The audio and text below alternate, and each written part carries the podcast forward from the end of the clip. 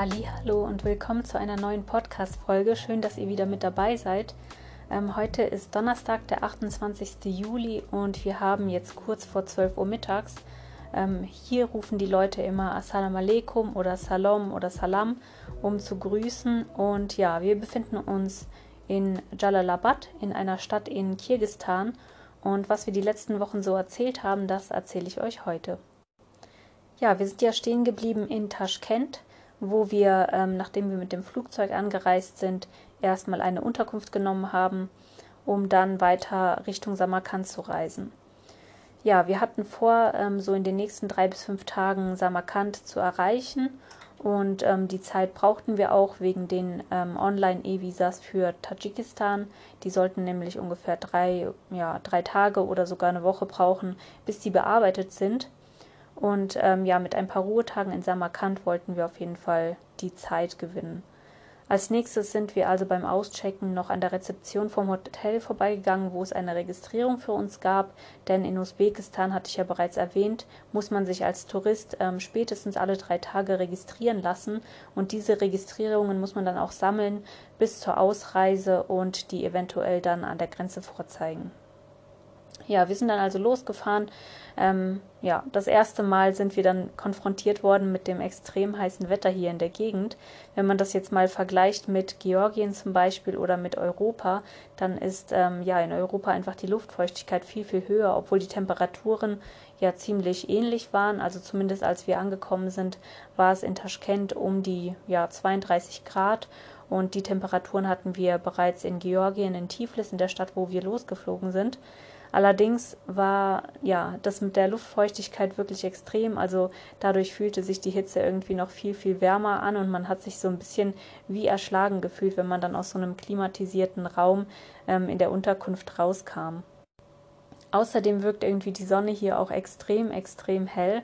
Also ich habe am ersten Tag noch keine Sonnenbrille angezogen, aber ich habe es trotzdem auch schon unterwegs so gemerkt, dass das wirklich ja ziemlich krass ist, sich mit den Augen daran zu gewöhnen. Und so sind wir auf jeden Fall dann ähm, ja, in den Tag gestartet.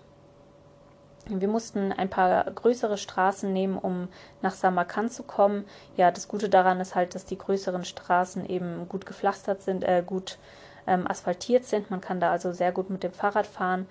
Der Nachteil ist halt, dass ja auch sehr viele Autos da unterwegs sind und dadurch ziemlich viel Staub aufgewirbelt wird. Ähm, ja, jedenfalls war das ein ziemlich anstrengender Tag. Es war super, super heiß, also man musste sich auch erstmal so an die Hitze gewöhnen. Ähm, am ersten Tag, ja, sind wir eigentlich einfach drauf los, haben uns gar nicht so viele Gedanken darum gemacht und erst am Abend haben wir dann so gemerkt, ähm, ja, dass wir vielleicht unsere Taktik jetzt ein bisschen umstellen müssten mit der extremen Hitze. Jedenfalls haben wir zwischendurch auch einmal angehalten, um eine Wassermelone zu kaufen, denn unterwegs gab es immer wieder Wassermelonenstände und meine Mama hatte mir schon gesagt, dass es in Usbekistan die besten Wassermelonen und Honigmelonen gibt, dass wir die dort auf jeden Fall mal probieren müssten. Ja, und so haben wir dann für umgerechnet ungefähr 1,30 Euro eine riesengroße Wassermelone gekauft ähm, die freundlichen Männer am Stand haben uns dann auch die Melone aufgeschnitten und uns noch ein bisschen Lipöschka dazu gegeben. Lipöschka heißt das Fladenbrot, das es hier immer dazu gibt. Das ist so ein rundes Fladenbrot, das in der Mitte platt gedrückt ist, weil das in so speziellen Öfen ähm, ja, gebacken wird und dann an die Wand gedrückt wird. Und ja, mit diesem Loch in der Mitte soll das wohl besser an der Wand halten bis das Brot durchgebacken ist. Auf jeden Fall, ja, haben wir uns dann mit so einer schönen Melone erstmal mittags ein bisschen erfrischt. Als wir dann weitergefahren sind, ähm, ja, gab es dann auch noch eine weitere ganz coole Begegnung. Und zwar ähm, sind wir einfach so gefahren und ein Auto hat dann auf sich aufmerksam gemacht. Und ein freundlicher Mann ist dann so ein paar hundert Meter vor uns angehalten und hat uns dann äh, ja einfach begrüßt im Land, hat gesagt, ja, willkommen in Usbekistan und hat einfach so ein bisschen erzählt, hat erzählt, dass sie sehr gastfreundliche Menschen sind und wollte uns einfach eine Honigmelone schenken. Und ähm, genau, er hat dann seinen Kofferraum geöffnet, da hatte er gerade ein paar Honigmelonen für seine Kinder gekauft und hat uns dann eine Honigmelone aufgeschnitten hat einfach kurz mit uns geplaudert, ähm, war gar nicht aufdringlich oder so und hat uns dann am Ende einfach nur äh, noch seine E-Mail-Adresse gegeben und hat gesagt, ähm, ja, dass wir unbedingt mal Samsa probieren müssen. Das wurde dort auch schon überall ausgeschildert und ähm, hat uns gesagt, wenn wir wollen, dann können wir ihm ja mal ein Foto senden. ja, erfrischt von der Honigmelone sind wir dann also weitergefahren und ein bisschen später, wir waren schon recht müde, es ging schon ähm, ja auf den Abend zu, haben wir uns dann nochmal an einem Stand so äh, ein bisschen abseits der Leute hingestellt, um kurz zu pausieren und ein bisschen Wasser zu trinken. Und auch da kamen dann nochmal ein paar Männer von ähm, einem Melonenstand zu uns und haben uns gefragt, ob wir nicht eine Melone essen wollen. Er wollte uns die Melone ausgeben und hat dann auf so ein paar Sitzgelegenheiten hingewiesen, die wir schon überall bemerkt haben, auf so Raststätten. Und zwar sind das so ähm, Tapchan heißen die, glaube ich. Also das war der Begriff, den ich online gefunden habe. Das sind im Prinzip riesengroße Bänke, also so quadratische Bänke, ähm, wo manchmal in der Mitte noch ein Tisch steht und dann sind da so ein paar Matratzen hingelegt, also so fünf Zentimeter dicke Matratzen ungefähr, wo die Leute drauf sitzen können und ja, die meisten äh, verbringen da einfach ihren Nachmittag drauf, ruhen sich darauf auf, schlafen dort oder ähm, essen einfach. Und er hat uns halt gesagt, dass wir uns da hinsetzen können. Das kostet auch nichts und hat uns dann eben eine Melone gebracht, ähm, damit wir uns da ein bisschen im Schatten ausruhen können ja, wir waren ein bisschen verwundert darüber, dass er, äh, dass er auch gesagt hat, es kostet nichts oder so, weil wir eigentlich gedacht haben, ja gut, das ist hier ein Rasthof, das sind Sitzgelegenheiten, da darf man sich wahrscheinlich sowieso hinsetzen. Aber wir haben festgestellt, dass äh, tatsächlich ja diese Raststätten auch oft ähm, Geld dafür nehmen, dass man sich halt dort ausruht oder eben dort isst. Aber wir durften uns da ja kostenfrei einfach hinsetzen und unsere Melone essen. Die Männer sind dann nur kurz zu uns gekommen, haben sich ein bisschen mit uns unterhalten und sind dann auch wieder weg, also haben uns dann auch relativ in Ruhe gelassen und wir waren darüber ganz überrascht, weil wir ja, das meistens so kannten, wenn Leute sich so für uns, sage ich mal, interessiert haben, dass sie dann wirklich kaum abgelassen haben und es total ausgequetscht haben und so. Und für uns war das einfach super angenehm, dass die halt ja sehr freundlich, trotzdem offen waren und ähm, ja ein bisschen Fragen gestellt haben, uns dann aber auch ziemlich in Ruhe gelassen haben. Als wir dann weiter wollen, hat uns dann ein Mann von einem anderen Stand noch eine Honigmelone ähm, geschenkt und ja, wir haben dann geguckt, wie wir die irgendwie an den Fahrrädern noch dran geschnallt bekommen. Die sind ja auch ein bisschen äh, ja, schwerer, aber wir haben es dann tatsächlich geschafft, bei Henry an der Gabel ähm, vorne an so einen Flaschenhalter die Honigmelone dran zu befestigen. Ja, wir sind dann weitergefahren und ähm, haben dann ja, einen Wildcamping-Spot gesucht. Dafür sind wir einfach von der Straße irgendwann so ein bisschen runter, als wir Grünfläche gesehen haben. Und ähm, ja, bei so ein paar Tierherden, also da gab es ein paar Pferde, die da ähm, auf den Wiesen angeschnallt waren, mit so einer Schnur am Boden befestigt. Ähm, ja, haben wir dann an einer flachen Stelle unsere, unser Zelt aufgeschlagen. Das Coole bei dieser extrem trockenen Hitze ist halt, dass man auch für den nächsten Morgen keinen Tau erwartet und somit konnten wir dann tatsächlich einfach ähm, ja unser Zelt aufschlagen, nur das Innenzelt ohne das Außenzelt und hatten somit dann ähm, ja für die Nacht auch so ein bisschen Ausblick nach draußen und haben uns ähm, ja super sicher gefühlt, weil wir einfach wussten, alles klar, wenn hier irgendjemand kommt, irgendein Tier, irgendein Mensch, dann können wir auf jeden Fall direkt raussehen und haben alles im Blick. Und ja, wir standen im Schatten von so ein paar Bäumen und als es dann am nächsten Morgen wieder hell wurde, ähm, ja, sobald dann die Sonne auf das Zelt geschienen hat, wurde man auf jeden Fall spätestens wach, weil es direkt dann schon ja extrem heiß wurde. Ja, in Usbekistan ähm, ist es mit der Wasserversorgung ein bisschen anders. Also da mussten wir uns dann auch ein bisschen umgewöhnen. Ähm, wir kannten das halt sonst so, dass man zum Beispiel spätestens auf Tankstellen ähm, bei den sanitären Anlagen Wasser findet. Aber hier ähm, hat es dann schon langsam angefangen, dass es wirklich nur noch so Blumsklos außerhalb der Gebäude gab. Also Henry musste die ja nicht unbedingt ähm, betreten. Als Mann kann man da ja, ja schon ein bisschen leichter was finden, wo man auf Klo gehen kann. Aber für mich als Frau war das dann ein bisschen umständlicher, denn ähm, ja, irgendwie sind überall Menschen gewesen und ich wollte mich dann auch nicht irgendwo in der Ecke sitzen und dann halt ähm, ja, auf die Toilette gehen. Deswegen habe ich dann schon öfter diese Toilettenhäuschen in Anspruch genommen. Das waren dann aber ja nicht so ähm, nicht so schöne Toiletten, muss ich sagen. Also die buddeln dann meistens ein richtig tiefes Loch. Darauf kommt dann so ein Toilettenhäuschen mit einfach nur einem Loch im Boden, wo man sich dann hinsetzt. Und ja, die sind oft sehr, sehr unangenehm, weil die zum einen voll unangenehm riechen. Dann ähm, ja, haben die auch ein ganz komisches Toilettenpapier. Ähm, das sieht aus wie so ein recyceltes Papier, ist also auch super trocken und hart und ähm, irgendwie auch elastisch, also ganz komisch.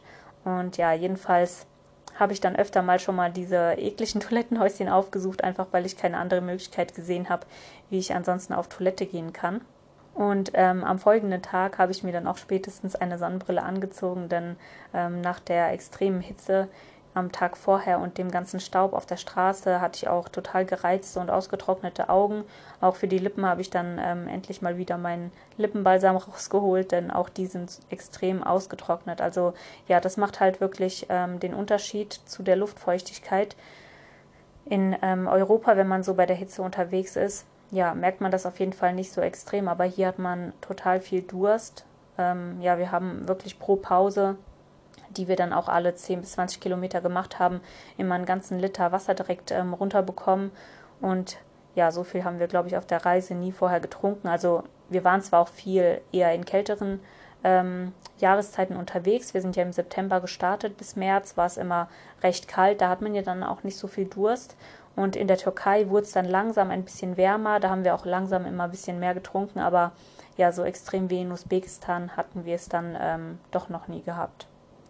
Ja, zwischendurch mussten wir irgendwann unsere Benzinflasche nochmal auffüllen. Ähm, und da ist uns gar nicht aufgefallen, dass es hier so viele ähm, Gastankstellen gibt. Also wir haben tatsächlich erstmal an so einer Methan-Gastankstelle ähm, angehalten und wollten dann halt irgendwo die Flasche auffüllen. Ähm, ich bin dann zu ein paar Männern gegangen, die dort gesessen haben und habe dann halt gefragt, wie ich denn das Benzin hier auffüllen könnte. Und die haben mir dann erklärt, dass das gar keine Benzintankstelle ist, sondern dass es da nur Gas gibt und ähm, haben mir dann den Weg beschrieben zu einer Tankstelle, wo ich eben an Benzin rankommen würde. Ja, somit sind wir dann weiter und haben dann an der Benzintankstelle unser kleines Fläschchen aufgefüllt. Ähm, da passt immer so ein halber Liter Benzin rein und sind dann weitergefahren. Ja, am folgenden Tag ähm, sind wir immer weiter und bei unserer ersten Wildcampingnacht ähm, haben wir uns schon mit so ein paar Feuchttüchern eingedeckt, weil wir von anderen Radreisenden auch mitgekriegt haben, dass die eben ähm, ja für die Hygiene am Abend Feuchttücher benutzen. Und ja, wir haben jetzt gemerkt, dass durch den ganzen Staub der Straße und das Schwitzen ähm, man einfach so extrem dreckig geworden ist. Also die ganzen Beine waren halt wirklich so verstaubt und so, dass man sich wirklich ähm, gerne waschen wollte. Auf der anderen Seite wie gesagt, gab es nur diese Blumsklos, die nicht mal einen Wasserhahn hatten. Also war es auch ein bisschen schwieriger, an Wasser ranzukommen. Also wir hatten zwar trotzdem Wasserstellen gefunden, aber halt zum Beispiel nicht mehr unbedingt ähm, vor, vor dem Abend. Also wir hatten noch genug Wasser, um zu kochen und für ähm, den nächsten Morgen, aber jetzt nicht mehr zum Duschen. Und deswegen haben wir uns dann entschieden, eben auf die Feuchttücher umzusteigen, um uns am Abend ein bisschen frisch zu machen. Ja, nach einem Abend draußen ähm, hatte man dann aber doch das Gefühl, dass man äh, am nächsten Tag gerne eine Dusche nehmen würde. Und somit haben wir dann gedacht, dass wir für den Abend wieder eine Unterkunft ansteuern. Und ähm, damit würden wir auch ein bisschen Zeit gewinnen, um nach Samarkand zu kommen. Das waren nämlich über 300 Kilometer. Also ähm, ja, eigentlich eher in vier Tagen oder fünf Tagen machbar. Und deswegen haben wir gedacht, ah ja, komm, dann nehmen wir nochmal eine Unterkunft, dann haben wir nochmal einen Puffertag, weil wir dann wieder eine offizielle Registrierung haben und können ein bisschen langsam machen Richtung Samarkand. Wir hatten ja in Usbekistan kein Internet, deswegen ähm, haben wir uns meistens, also wenn wir wussten, dass wir in einer Stadt anhalten, haben wir uns da mal eine Unterkunft rausgesucht. Und wenn wir es ähm, nicht genau wussten, haben wir dann einfach auf unserer App bei Osman Plus haben wir dann reingeschaut. Ähm, die zeigen auch, wenn man die Filterfunktion ähm, Unterkünfte aktiviert, so ein paar Gästehäuser und Hotels. Und dann haben wir die meistens einfach angesteuert und halt nachgesehen, ob es da eben etwas für uns gäbe. Ja, bei der ersten Unterkunft, die wir angesteuert haben, kam mir so ein etwas angetrunkener Mann entgegen. Ähm, wir haben nicht direkt das Gebäude gefunden und er hat mir dann erklärt, wo eben das Gebäude sei. Ich bin dann dort reingegangen und direkt im Eingangsbereich hat es schon so heftig nach Knoblauch gerochen und ähm, das Gebäude sah auch super düster aus, ja, dass ich dann direkt schon umgedreht bin, gar nicht mehr gefragt habe, ob die Zimmer haben, sondern dann eben ähm, Henry gesagt habe, nee, also da wollen wir nicht bleiben und so sind wir dann weitergefahren. Wir haben dann am Straßenrand noch ein ähm, Hotel angesteuert, das war aber leider voll, ähm, sind dann über die App nochmal zu einem Gästehaus, das aber ebenfalls nicht verfügbar war. Stattdessen ähm, war es schon dunkel geworden. Wir standen also quasi irgendwo in den Gassen der Stadt und ähm, ja, haben dann nebenan einen Friseur ähm, bemerkt. Also ja, da saßen irgendwie noch ein paar Männer in der Dunkelheit drin, warum auch immer. Da, äh, da war nur so ein bisschen ähm, passives Licht, was da geschienen hat, aber einem Mann wurden da die Haare geschnitten. Ich glaube, vier Männer saßen in dem Gebäude. Und ich bin dann halt da reingegangen, um auf Russisch eben nachzufragen, wo denn hier das Gästehaus sei, ähm, das ja uns angezeigt wurde per App.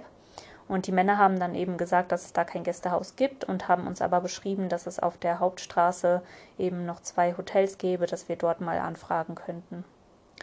Wir sind dann also in der Dunkelheit ähm, ja nochmal raus aus diesen Gassen und auf die Hauptstraße gefahren und da haben wir dann zwei Hotels entdeckt. Die sahen beide wirklich sehr, sehr schick aus, sodass wir schon gedacht haben, oh je, ob die äh, ja nicht ein bisschen über unserem Budget liegen. Aber wir hatten ja keine andere Wahl, es war schon dunkel, also da jetzt irgendwie noch nach einem Wildcamping-Spot zu suchen, ähm, ja, dafür hatten wir auf jeden Fall nicht mehr die Energie. Außerdem waren wir erst am Anfang der Stadt, das heißt, wenn wir jetzt weitergefahren wären, müssten wir auf jeden Fall auch noch einige Kilometer erstmal durch die Stadt durch, ähm, bevor wir dann halt wieder rauskommen. Und somit haben wir gedacht, dass wir einfach mal in den Hotels nachsehen. Wir sind dann ja einfach so auf gut Glück in eins der Hotels erstmal reingegangen und haben dort nachgefragt. Am Tresen war ein junger Mann, der ähm, ja scheinbar Russisch verstand. Also ich habe mich mit ihm auf Russisch unterhalten und eben nach einem Zimmer gefragt und so weiter. Er hat immer alles schön bejaht, hat mir dann den Preis genannt. Ähm, ich glaube, das waren so um die 26 Euro die Nacht, was das kosten sollte. Ähm, genau, dann hat er mir die Zimmer gezeigt und die sahen ganz ordentlich aus. Und auch als ich gefragt habe, ähm, ob wir die Fahrräder mitnehmen können, hatte er das erstmal bejaht. Und als wir dann aber den Anschein gemacht haben, die Fahrräder mit reinzunehmen, meinte er auf einmal ganz entsetzt so, nee, nee, nee, die müsst ihr draußen stehen lassen. Und draußen gab es halt so einen Innenhof, der einfach, ja, ganz einfach von außen begehbar war. Ähm, und er meinte, ja, die anderen Leute, die parken auch ihre Autos da, also ihr könnt eure Fahrräder da hinstellen. Und wir haben halt gemeint, ja, nee, aber ähm, habt ihr nicht irgendwie einen Raum, wo wir die abstellen können und abschließen können? Und als er dann halt meinte, nee, sowas gibt's hier leider nicht, ich kann euch da nicht weiterhelfen, ähm, haben wir uns dann entschieden, noch das andere Hotel anzufahren. Wir sind also dann rüber auf die andere Straßenseite und haben in dem anderen Hotel nochmal nachgefragt und auch dort waren die ähm, Hotelzimmer sogar noch ein bisschen teurer. Ich glaube so ähm, 28 Euro die Nacht. Und die Frau hat uns dann aber direkt gesagt, dass sie ähm, ja unsere Fahrräder auch da im Speisesaal ähm, einsperren kann und sie würde da die ganze Nacht halt am Tresen sitzen. Das heißt, sie hat sie auch im Blick, es gibt Kameras und ähm, ja, somit waren wir dann auf jeden Fall beruhigter, dass unsere Fahrräder da gut untergekommen sind und auch die Zimmer sahen für den Preis wirklich sehr, sehr, sehr gut aus, waren klimatisiert. Also das war wirklich, ähm, wenn man das jetzt mit Deutschland zum Beispiel vergleicht, dann wäre das echt schon ein Hotelzimmer für um die 80 bis 100 Euro. So gut sah das aus. Und ähm, somit haben wir uns dann entschieden, dort zu bleiben. Am nächsten Tag gab es dann Frühstück. Wir sind also, ähm, ja, haben erstmal schön ausgeschlafen und äh, sind dann recht spät zum Frühstück gegangen. Das war auch ganz witzig. Also für die, die die russische Küche kennen, es gab Krepeli und halt, ähm, ja, so ein bisschen Ei, Wurst, Käse und ähm, so ein paar andere Snacks. Und ähm, ja, man durfte in der Unterkunft dann sogar bis 2 Uhr mittags bleiben. Also haben wir uns noch ein bisschen abgekühlt bis 2 Uhr mittags, bevor wir dann halt weitergefahren sind.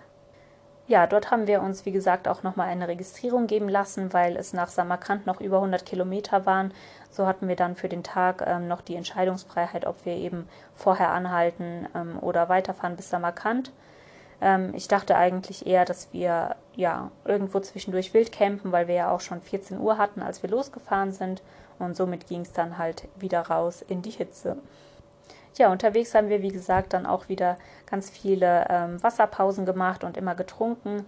Das Problem ist wirklich bei dieser Hitze, dass man auch ein ähm, extrem herabgesetztes ähm, Appetitgefühl hat. Das heißt, wenn man überhaupt irgendwas isst, dann sind das wirklich nur so erfrischende Sachen wie Wasser oder Honigmelonen oder irgendwelche Früchte. Aber auf irgendwelche Snacks, die bekommt man bei der Hitze und bei der Trockenheit irgendwie kaum runter. Also ähm, so Salzstangen oder irgendwelche Cracker oder sowas, das geht dann irgendwie gar nicht mehr. Also haben wir wirklich meistens eher einfach nur was getrunken und eben Melonen gegessen. Ja, irgendwann ähm, nach Samarkand ging es, ging es, langsam etwas berghoch. Das war aber irgendwie gar nicht anstrengend. Also wir hatten auch ähm, Rückenwind und somit ja, sind wir dann immer näher dorthin gekommen und die letzten Kilometer Richtung Samarkand, ich glaube die letzten 30 ungefähr, ging es dann auch wieder bergab und wir waren schon ähm, ja, fast beim Sonnenuntergang angekommen. Also es waren schon 19, 20 Uhr, gegen halb neun ungefähr geht hier die Sonne unter. Und als wir dann gemerkt haben, dass es langsam kühler wird, hat das uns irgendwie auch nochmal so ein bisschen Motivation gegeben, vielleicht doch noch weiterzufahren. Und somit sind wir dann letztendlich wirklich ähm, in die Dunkelheit rein, haben unsere Lichter nochmal ausgepackt und haben es ein bisschen genossen, ja, in, dem, äh, in der kühlen Abendluft ähm, durch die Gegend zu fahren. Hier ist es auch typisch, dass bei den Städten ähm, der Name der Stadt in 3D-Buchstaben, also wirklich in riesengroßen Buchstaben, irgendwo vor der Stadt auf einer großen Wiese aufgestellt und ähm, auch nachts angeleuchtet wird. Und so sah das dann richtig cool aus, als wir in die Nähe der Stadt Samarkand kamen. Da standen dann ähm, die Buchstaben der Stadt ebenfalls auf so einer Erhöhung und im Hintergrund hat man gesehen, wie die Sonne untergegangen ist. Der ganze Himmel war total rosa ja, außerdem ähm, ja, ist hier irgendwie die Sonne so riesengroß und steht auch irgendwie tiefer, hat man das Gefühl. Jedenfalls ähm, sah das richtig schön aus, als man der Stadt dann immer näher kam und dann eben schon diese ja, Märchenstimmung im Prinzip hatte. Und wir wussten ja auch schon, dass Samarkand wirklich eine sehr, sehr schöne Stadt ist. Die haben total schöne ähm, historische Gebäude, die ähm, ja beige und türkis sind, also wunderschöne Farben haben und einfach ähm, toll aussehen. Und somit waren wir schon ganz gespannt auf diese Aladdin-mäßige Stadt. Gegen 9 Uhr sind wir dann also in der Stadt dort reingefahren. Wir hatten ja auch wieder ein paar Unterkünfte rausgesucht. Eine günstige Unterkunft sollte zum Beispiel 14 Euro die Nacht kosten und die war mitten in der Innenstadt. Ähm, ich hatte am Anfang so ein bisschen Sorge, ähm, im Dunkeln dort in die Stadt reinzufahren, weil ich einfach dachte, ja, okay, schon wieder Großstadt und um die Uhrzeit 9 Uhr sollte man sich ja eigentlich nicht unbedingt draußen aufhalten. Aber als wir dort in die Stadt reingekommen sind, Henry, Henry hatte das schon geahnt, ähm, ja, war das irgendwie eine ganz andere Stadt. Und zwar ähm, sind hier die Grundstücke ja ein bisschen anders gebaut. Meistens ähm, sieht man von der Straße aus wirklich einfach nur ja, so Gassen, also Wände rechts und links. Und ähm, die Gebäude sind komplett von Höfen umgeben. Also es gibt so, das ganze Grundstück ist wirklich bis mehrere Meter nach oben ähm, so zugebaut. Und wenn man dann erst reinkommt, dann gibt es dort im Inneren eben erstmal einen riesengroßen Innenhof und dann ganz viele Räume, die halt in diesen Innenhof führen. Also die meisten Zimmer des Hauses ähm, haben wirklich eine eigene Tür in den Innenhof und ähm, genau. Somit gibt es auch ähm, ja in die Gassen eigentlich kaum Fenster, die dort rein gehen. Und außerdem ist es hier auch so, weil es extrem heiß ist, dass die meisten Familien auch erst am Abend spazieren gehen. Das bedeutet, dass auch ganz viele Familien mit ihren Kindern draußen unterwegs waren. Das heißt, man hatte auch irgendwie gar keine Angst. Ähm, das waren jetzt keine düsteren Gestalten, die da unterwegs waren, sondern wirklich ja eben äh, Mamis mit ihren Kindern und äh, mit den Vätern, die halt dort nachts unterwegs waren. Kurz vor der Unterkunft mussten wir dann auch schon ähm, über den Marktplatz, wo der große Registran ähm, ist vorbeikommen. Ich weiß jetzt gar nicht, ob ich das richtig gesagt habe. Auf jeden Fall ist das so eins der berühmtesten Gebäude dort in Samarkand. Und ähm, ja, dieses Wochenende war auch noch ein islamisches Fest, wodurch extrem äh, viele Leute sowieso noch mal mehr als sonst ähm, unterwegs waren. Und ja, auch so ein paar Stände mit ähm, Zuckerwatte und so ähm, dort standen und eben so ein paar Attraktionen. Auf jeden Fall waren wirklich super, super viele Menschen auf einmal in der Innenstadt unterwegs. Und wir haben dann ähm, ja irgendwie in den Gassen versucht, unsere Unterkunft zu finden, ähm, wenn die nicht ausgeschildert sind. Also meistens sind die wirklich auch nicht so gut ausgeschildert. Die, also weder die Straßen noch irgendwie die Unterkünfte äh, muss man schon ein bisschen suchen und dann hat uns ein freundlicher Nachbar halt ähm, ja gesagt, wo wir unsere Unterkunft finden können. Gegen halb zehn sind wir also dann in einen Innenhof reingekommen, wo uns dann ein freundlicher junger Mann empfangen hat. Und ähm, der hatte tatsächlich noch ein Zimmer frei. Also wir hatten ja online nichts gebucht, sondern wollten dann halt ähm, ja Unterkunft und, und äh, die Unterkünfte einfach anfahren und gucken, ob was frei ist. Ähm, und ja, er hat uns dann die Zimmer gezeigt. Wir haben uns das angeschaut. Es gab eine Klimaanlage und ähm, somit haben wir uns entschieden, dort zu bleiben. Wir hatten direkt gefragt, ob es auch möglich ist, mehrere Tage zu bleiben, weil wir in Samarkand pausieren wollten. Allerdings sagte er uns, dass ähm, ja wegen den Feiertagen halt ähm, alle Zimmer ausgebucht sind. Er hätte nur die eine Nacht jetzt das Zimmer zur Verfügung. Ähm, aber ja, wenn sich da was ändern sollte, dass er uns da auf jeden Fall auch Bescheid geben kann. Wir waren halt recht müde, weil wir natürlich auch jetzt wieder über 100 Kilometer an diesem Tag gemacht hatten, von der Hitze auch platt waren und somit ähm, haben wir uns dann einfach entschieden, trotzdem zu bleiben und nicht noch weiter nach einer nächsten Unterkunft zu suchen.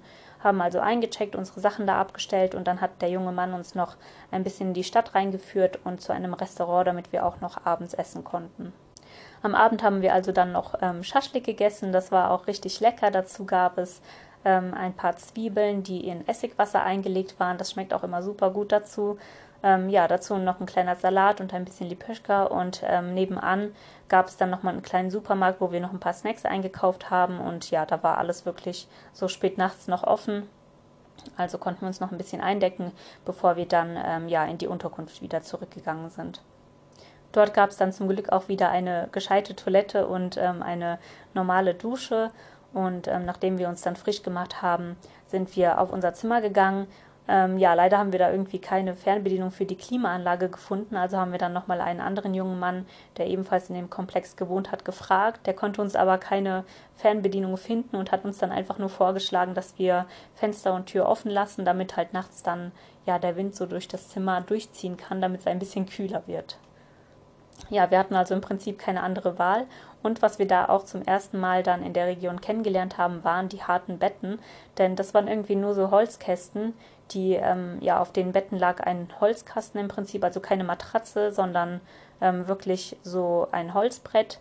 Und auf diesem Holzbrett lagen dann so zwei, ja, vielleicht fünf bis zehn Zentimeter dicke Matratzen. Also für uns wäre das auch eher nur ein Polster ähm, gewesen, sag ich mal. Und ja, dementsprechend waren die Betten recht hart.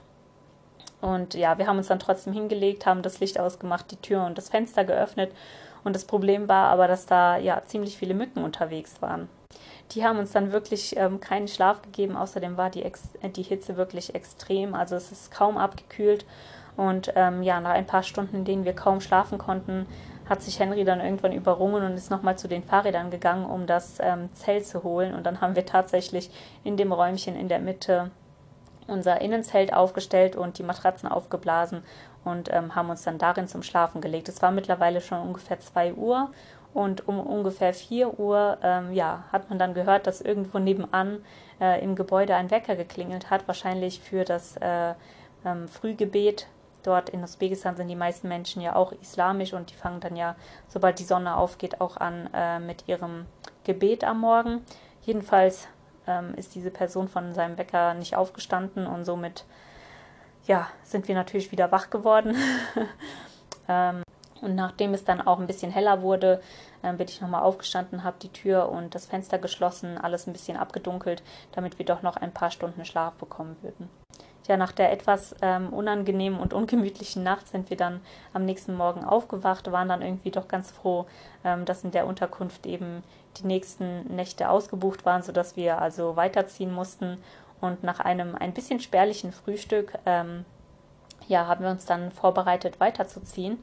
Ähm, es gab ja trockenes Brot, also das war wirklich schon sehr, sehr hart und dazu dann so ein Viertel Omelette. Und ja, für uns Deutsche würde ich sagen, war das halt ein super spärliches Frühstück. Aber mit der Zeit habe ich festgestellt, dass die Leute hier einfach ja super wenig essen durch die ganze Hitze und so. Ich glaube, für die war das wirklich kein spärliches Frühstück, sondern ein ganz normales Frühstück. Äh, dazu gab es auch noch ein bisschen Tee. Und ähm, genau, der junge Mann kam dann am Morgen nochmal zu uns und wollte mit uns sprechen, hat uns dann vorgeschlagen, dass er ähm, ja eine Unterkunft für uns gefunden hat, die wir uns mal anschauen könnten. Ähm, ein paar Häuser weiter hatte er einen Nachbarn gefragt, ob wir bei ihm unterkommen können. Das war auch ein offizielles Hostel, das aber halt im Internet nicht ähm, ja, zu finden war, sondern eher so unter den Leuten eben bekannt war. Und somit haben wir uns dann eigentlich gefreut, weil ja damit auch nicht so viel vom Tag sozusagen verschwendet werden würde. Ähm, das Ein- und Auschecken dauert ja auch immer ein bisschen Zeit, bis man wieder alles auf die Fahrräder gespannt hat, dann in der neuen Kunft, äh, Unterkunft wieder alles abgespannt hat und so weiter. Deswegen waren wir eigentlich ganz froh, dass wir dann nur wenige Straßen weiter ähm, in die nächste Unterkunft gehen konnten. Ja, er hat uns dann dorthin geführt. Ähm, wir hatten bei ihm ja ungefähr für 14 Dollar die Nacht geschlafen und er hatte uns dann direkt gesagt, ja, bei ihm kostet es ähm, 18, 19 Dollar die Nacht. Ähm, er hat dann gemeint, wenn uns das gefällt, dann können wir dort bleiben. Also wir sind dann dahin und die Unterkunft sah wirklich auch noch ein bisschen ähm, hochwertiger aus. Also man hatte da ein eigenes Badezimmer direkt neben seinem Zimmer, nicht außerhalb. Und auch das Zimmer an sich ähm, hatte eine funktionierende Klimaanlage, einheitliche Bettwäsche. Ähm, ja, das war auch in der Unterkunft vorher nicht der Fall gewesen. Deswegen war das für uns auch okay, dass wir dann eben ein bisschen mehr bezahlen. Ich hatte allerdings auch gehofft, dass da wieder das Frühstück, Frühstück inclusive ist, ähm, einfach damit man eben weniger Stress hat. Und da ich auch gesehen hatte vorher bei den ganzen Unterkünften in Samarkand, dass meistens eben das Frühstück mit inbegriffen war und somit hatte ich dann auch gefragt, ob es Frühstück gibt. Ähm, zu dem Zeitpunkt, als wir eingecheckt haben, war aber nur die Hausherrin verfügbar und die wusste ja weder den Preis, den wir zahlen sollten, noch ähm, ob es ein Frühstück für uns geben sollte. Somit sollten wir also warten, bis der Mann ähm, zurückkommt, damit wir das alles mit ihm abklären. Ja, dem jungen Mann haben wir auf jeden Fall gesagt, dass es uns gefällt und dass wir bleiben und somit sind wir dann ähm, ja umgezogen. Ein paar Stunden später kam dann ähm, der Hausmann, der Hausherr. Ähm, das war ein älterer Mann. Und als der uns begegnet ist, haben wir uns dann ähm, direkt auch wieder so ein bisschen auf Russisch ausgetauscht. Und ja, der kam uns ganz merkwürdig erstmal entgegen. Er hat nämlich dann ähm, direkt auch so gefragt, ja, was habt ihr denn bei dem jungen Mann bezahlt? Und ähm, die Frau, die Hausherrin, hatte ihm anscheinend schon mitgeteilt, dass wir gerne ein Frühstück gehabt hätten. Und daraufhin meinte er, dass sie sowas nicht anbieten. Aber wenn wir wollen, dann kann er uns ein Abendessen machen und hat dann so ein bisschen mit uns hin und her geredet und irgendwie, ja, hat er uns total verwirrt. Denn anscheinend ähm, fand er den Preis, den äh, der junge Mann mit ihm ausgehandelt hatte, für uns viel zu teuer und wollte uns gar nicht für so teuer bei sich wohnen lassen, was natürlich für uns erstmal so ähm, ganz positiv geklungen hat, weil warum sollen wir mehr bezahlen, wenn wir ähm, auch noch ein bisschen Geld einsparen können. Er hat dann also gefragt, was wir bei dem anderen bezahlt haben und hat seinen Preis quasi runtergesetzt, hat aber gesagt, ja okay, aber für den ersten Abend das Geld, das äh, müsst ihr mir dann schon bezahlen, also 18 Dollar für die erste Nacht und die nächsten Tage sollten dann nur noch ähm, ja, ich glaube auch 14 Dollar wie bei dem anderen kosten, aber ohne Frühstück. Ja, uns hat die ganze Situation dann irgendwie schon so ein bisschen genervt, weil wir nicht verstanden haben, was jetzt irgendwie sein Problem war. Aber anscheinend war das so, dass äh, eben der junge Kerl zu ihm rübergekommen ist und sich eine kleine Provision ausgehandelt hat. Denn diese zusätzlichen 5 Euro, die wir da zahlen sollten, ähm, waren einfach nur ähm, ja, Provision, die er bekommen sollte, und zwar für jede Nacht, die wir bei dem älteren Mann übernachten sollten. Und das hat uns dann natürlich auch so ein bisschen ähm, ja, aufhorchen lassen. Wir fanden das nicht so cool und haben dann die ganze Zeit mit dem Mann überlegt, was wir machen sollen. Uns hat es ehrlich gesagt gar nicht gefallen, dass er uns damit eingeweiht hat. Also wir fanden ja den Preis okay, wir hätten den auch bezahlt, aber mit dem Wissen, dass es ähm, einfach nur Provision ist und dann im Prinzip ähm, ja weggeworfenes Geld für den anderen, fanden wir das auch uncool, das einfach so zu bezahlen. Ja, und damit ging dann irgendwie so ein kleiner Gedankenkampf los, der wirklich sehr nervig war.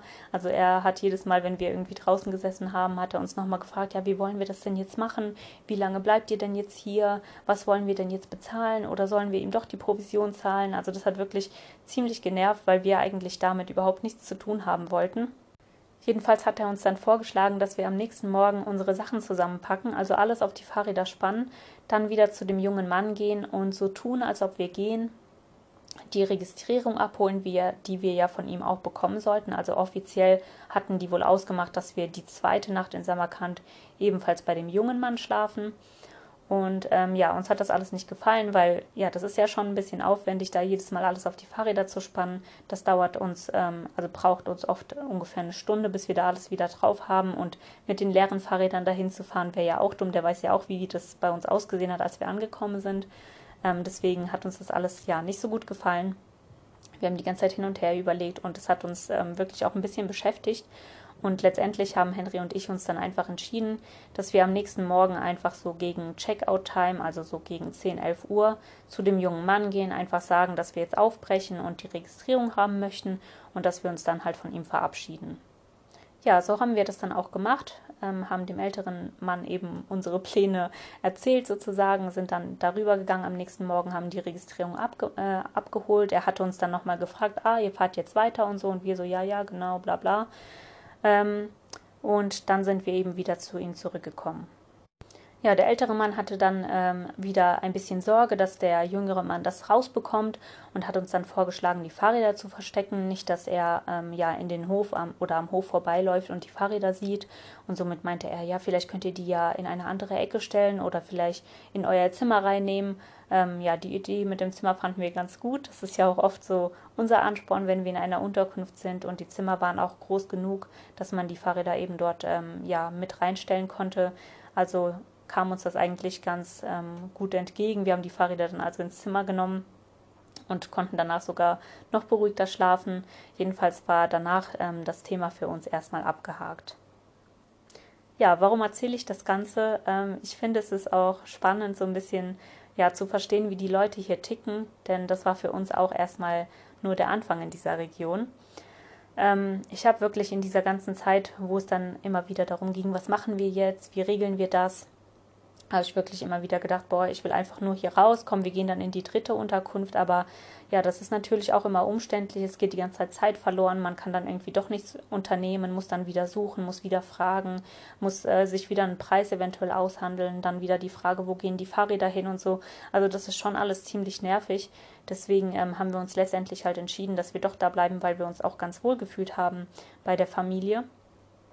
Und ähm, ja, nachdem das dann mit der Registrierung alles abgeschlossen war, haben wir einfach nur gehofft, dass der junge Mann nicht nochmal vorbeikommt und uns da ähm, ja, sieht oder erwischt sozusagen. Aber, ja, aber wir haben auch schon gedacht, warum müssen wir uns eigentlich rechtfertigen? Ähm, letztendlich könnten wir auch einfach nur sagen, wie es ist, dass wir uns halt bei ihm wohlfühlen und entschieden haben, doch ein paar Tage zu bleiben, was wir ihm dann auch gesagt hätten. Aber tatsächlich kam er nicht mehr vorbei ja, somit konnten wir dann endlich unseren Aufenthalt in Samarkand auch wirklich so ein bisschen genießen. Wir wollten da ja ein bisschen pausieren, ein bisschen warten, bis die E-Visas ankommen oder eine Antwort zurückkommt. Außerdem so ein bisschen planen, wie es für uns weitergeht. Und ähm, ja, uns einfach so ein bisschen in den ähm, klimatisierten Zimmern ähm, abkühlen ich weiß noch so, die ersten Tage, da habe ich die ganze Zeit ähm, zu Henry gemeint, komm, lass rausgehen, lass rausgehen. Wir wollten an dem ersten Tag morgens schon raus, um halt so ein bisschen die Stadt anzuschauen. Ähm, nachdem wir dann aber ausgeschlafen hatten, gefrühstückt haben, geduscht haben und so war es dann schon um die Mittagszeit. Und ähm, ja, Henry hat sich dann irgendwann meinem Gemecker hingegeben und wir sind tatsächlich rausgegangen und haben dann festgestellt, dass das eine ziemlich schlechte Idee war, denn um die Mittagszeit ist dort wirklich kein Mensch auf der Straße unterwegs. Also höchstens in ein paar Restaurants findet man ähm, Leute sitzen oder unter irgendwelchen Bäumen, aber grundsätzlich kommen die Leute wirklich erst ja gegen Abend raus, so gegen 17, 18 Uhr, wenn es langsam ankühlt, dann gehen die ganzen Leute raus, um dort spazieren zu gehen. Und so haben wir das dann auch die nächsten Tage gemacht. Tagsüber haben wir uns also ein bisschen abgekühlt, haben zum Beispiel Wäsche gewaschen, ein bisschen geplant. Ähm, auf Karawanistan habe ich immer wieder nachgelesen, ähm, ob es neue Informationen zu den E-Visas gibt. Und dabei haben wir dann auch schon so ein bisschen bei anderen mitgelesen, dass die ähm, ja kein E-Visum bekommen haben für Tadschikistan, sondern dass das abgelehnt wurde. Oder dass andere auch 14 Tage oder länger gewartet haben, bis sie überhaupt eine Antwort bekommen haben. Und dann haben wir uns schon überlegt, okay, was machen wir jetzt? Ne? Wir werden ja jetzt nicht 14 Tage hier warten, bis unser E-Visum da ist oder wer weiß, ob es überhaupt ankommt. Ähm, was wollen wir machen? Ja, und somit hatten wir uns dann eigentlich schon entschieden, dass wenn das E-Visum nicht ankommt, also wir wollten dem noch so zwei Tage Zeit geben, dass wir dann ähm, ja nur so eine kleine Runde über Tadschikistan machen, also wirklich nur über den Norden Tadschikistans. Wir hatten sogar überlegt, ob wir nicht einfach komplett umkehren, damit wir eben nicht nochmal zwei Grenzübergänge hatten. Wegen unserer Drohne hatten wir doch ein bisschen Sorge, ob die nicht doch ähm, ja noch entdeckt wird und uns abgenommen wird. Und so war das halt so, dass wir dann die ganze Zeit hin und her überlegt haben, was wir machen ja, innerhalb dieser Tage kam dann auch endlich eine Antwort. Also für mein E-Visum gab es eine Absage. Ähm, auf Henrys Absage haben wir noch ein paar Tage mehr gewartet. Aber nachdem meine ankam, wussten wir schon mal, dass wir auf jeden Fall nicht so lange in Tadschikistan bleiben können, sondern wenn überhaupt nur die 30 Tage haben, die wir eben ohne Visum als Deutscher dort bekommen. Und ähm, somit haben wir uns dagegen entschieden, auf den Pami Highway zu fahren. Abgesehen von diesen zwischenmenschlichen Problemen am Anfang in Samarkand ähm, hatten wir also ein paar richtig schöne Tage. Ich glaube, wir waren vier oder fünf Nächte dort geblieben und ja, das war wirklich wie so ein kleiner Sightseeing-Urlaub. Wir sind jeden Tag, jeden Abend ähm, an andere Orte gegangen und haben uns das ein bisschen angeschaut, waren dort auch mal essen und haben das typische usbekische Essen probiert. Also wir hatten wirklich so ein paar richtig schöne Tage und es war auch toll, einfach die Fahrräder mal stehen zu lassen und ähm, ja, zu Fuß unterwegs zu sein. Also ja, das hat richtig gut getan. Als unsere Zeit in Samarkand dann vorbei war, ähm, sind wir dann aufgebrochen Richtung Grenze nach Tadschikistan und die war noch ungefähr 40 bis 50 Kilometer entfernt. Vor Ort haben wir also alle unsere Wasservorräte aufgefüllt, dass wir dann auch unterwegs nicht irgendwas suchen müssten und sind dann Richtung Grenze gefahren. Wir hatten vorher auf Karawanistan und auch ähm, beim Auswärtigen Amt immer wieder gelesen, dass man nach Tadschikistan eventuell noch einen PCR-Test brauchen würde. Ähm, bei Karawanistan hieß es dann aber immer wieder, dass auch manche Leute zum Beispiel gar nicht ähm, geprüft wurden, was den Test anging und auch, dass sie vor Ort ähm, sogar Schnelltests hatten, falls man keinen PCR-Test hatte. Somit haben wir uns also den Stress auch nicht mehr gemacht, in Samarkand nach einem Ort zu suchen, wo wir einen PCR-Test machen ähm, sollten und haben uns das Geld auch gespart und sind einfach auf gut Glück an die Grenze gefahren. Ja, an der Grenze angekommen waren die Grenzbeamten in Usbekistan super nett und ähm, freundlich. Gerade so als Deutsche hat man sich gefühlt wirklich gut bei denen aufgehoben gefühlt. Ähm, die waren ganz nett, haben uns dann ähm, immer gezeigt, wohin wir weiter müssen. Wir mussten dann so durch den ähm, Fußgängerbereich mit unseren Fahrrädern durch. Die haben auch nochmal gefragt, ob wir eine Drohne dabei haben. Wir haben natürlich direkt schon ähm, verneint, weil wir die auch ja ziemlich ähm, gut und tief verbuddelt hatten, sodass man da auch nicht so schnell drankommt. Und letztendlich haben die dann auch gar nicht irgendwie groß durchsucht, sondern uns einfach durchgelassen. Ja, es wurde weder nach einem PCR-Test gefragt, noch nach irgendwelchen anderen Nachweisen, also auch unsere ganzen Hotelregistrierungen, die wir vorher so ähm, ja, mühsam gesammelt hatten. Ähm, danach wurde auch nicht gefragt. Also sind wir dann als nächstes an die tadschikische Grenze. Dort gab es so rechts zwei kleine Häuschen, einmal ein Häuschen, wo man Geld wechseln konnte und dann ähm, ein Häuschen, wo eben die Stempel für den Pass gemacht werden. Wir wussten das aber nicht, sondern sind erstmal der Straße gefolgt, bis wir an einen großen Zaun ankamen, wo dann nochmal ein Grenzbeamter stand und uns gefragt hat, ob wir uns schon einen Stempel abgeholt haben. Ähm, ja, hatten wir nicht, also mussten wir nochmal 100 Meter zurück zu den zwei Häuschen, die wir vorher gesehen hatten. Und dort stand eine riesengroße Traube von Menschen, wo wir uns dann eben mit den Fahrrädern noch dazugestellt haben ja, das alles war irgendwie total unübersichtlich. Also diese Traube von Menschen war irgendwie keine richtige Schlange. Die standen da wirklich so mal zwei nebeneinander, mal drei hintereinander, also irgendwie ganz komisch. Und als wir uns da mit den Fahrrädern angestellt haben, haben wir auch äh, gemerkt, dass die Leute uns mit den Fahrrädern irgendwie auch gar nicht so ernst genommen haben. Also es wurden immer wieder, äh, es sind immer wieder Leute einfach so vor uns gegangen, ähm, haben so ja uns kaum beachtet oder haben uns einfach überholt. Und ja, nachdem wir gemerkt haben, dass die Schlange vor uns irgendwie immer länger wird statt hinter uns, ähm, hat Henry dann irgendwann ähm, ja einfach auf Deutsch gesagt, ja, äh, kannst du dich bitte hinten anstellen, als der nächste wieder versucht hat, uns zu überholen. Ja, als das passiert ist, habe ich dann schon äh, direkt die Blicke der anderen Menschen bemerkt.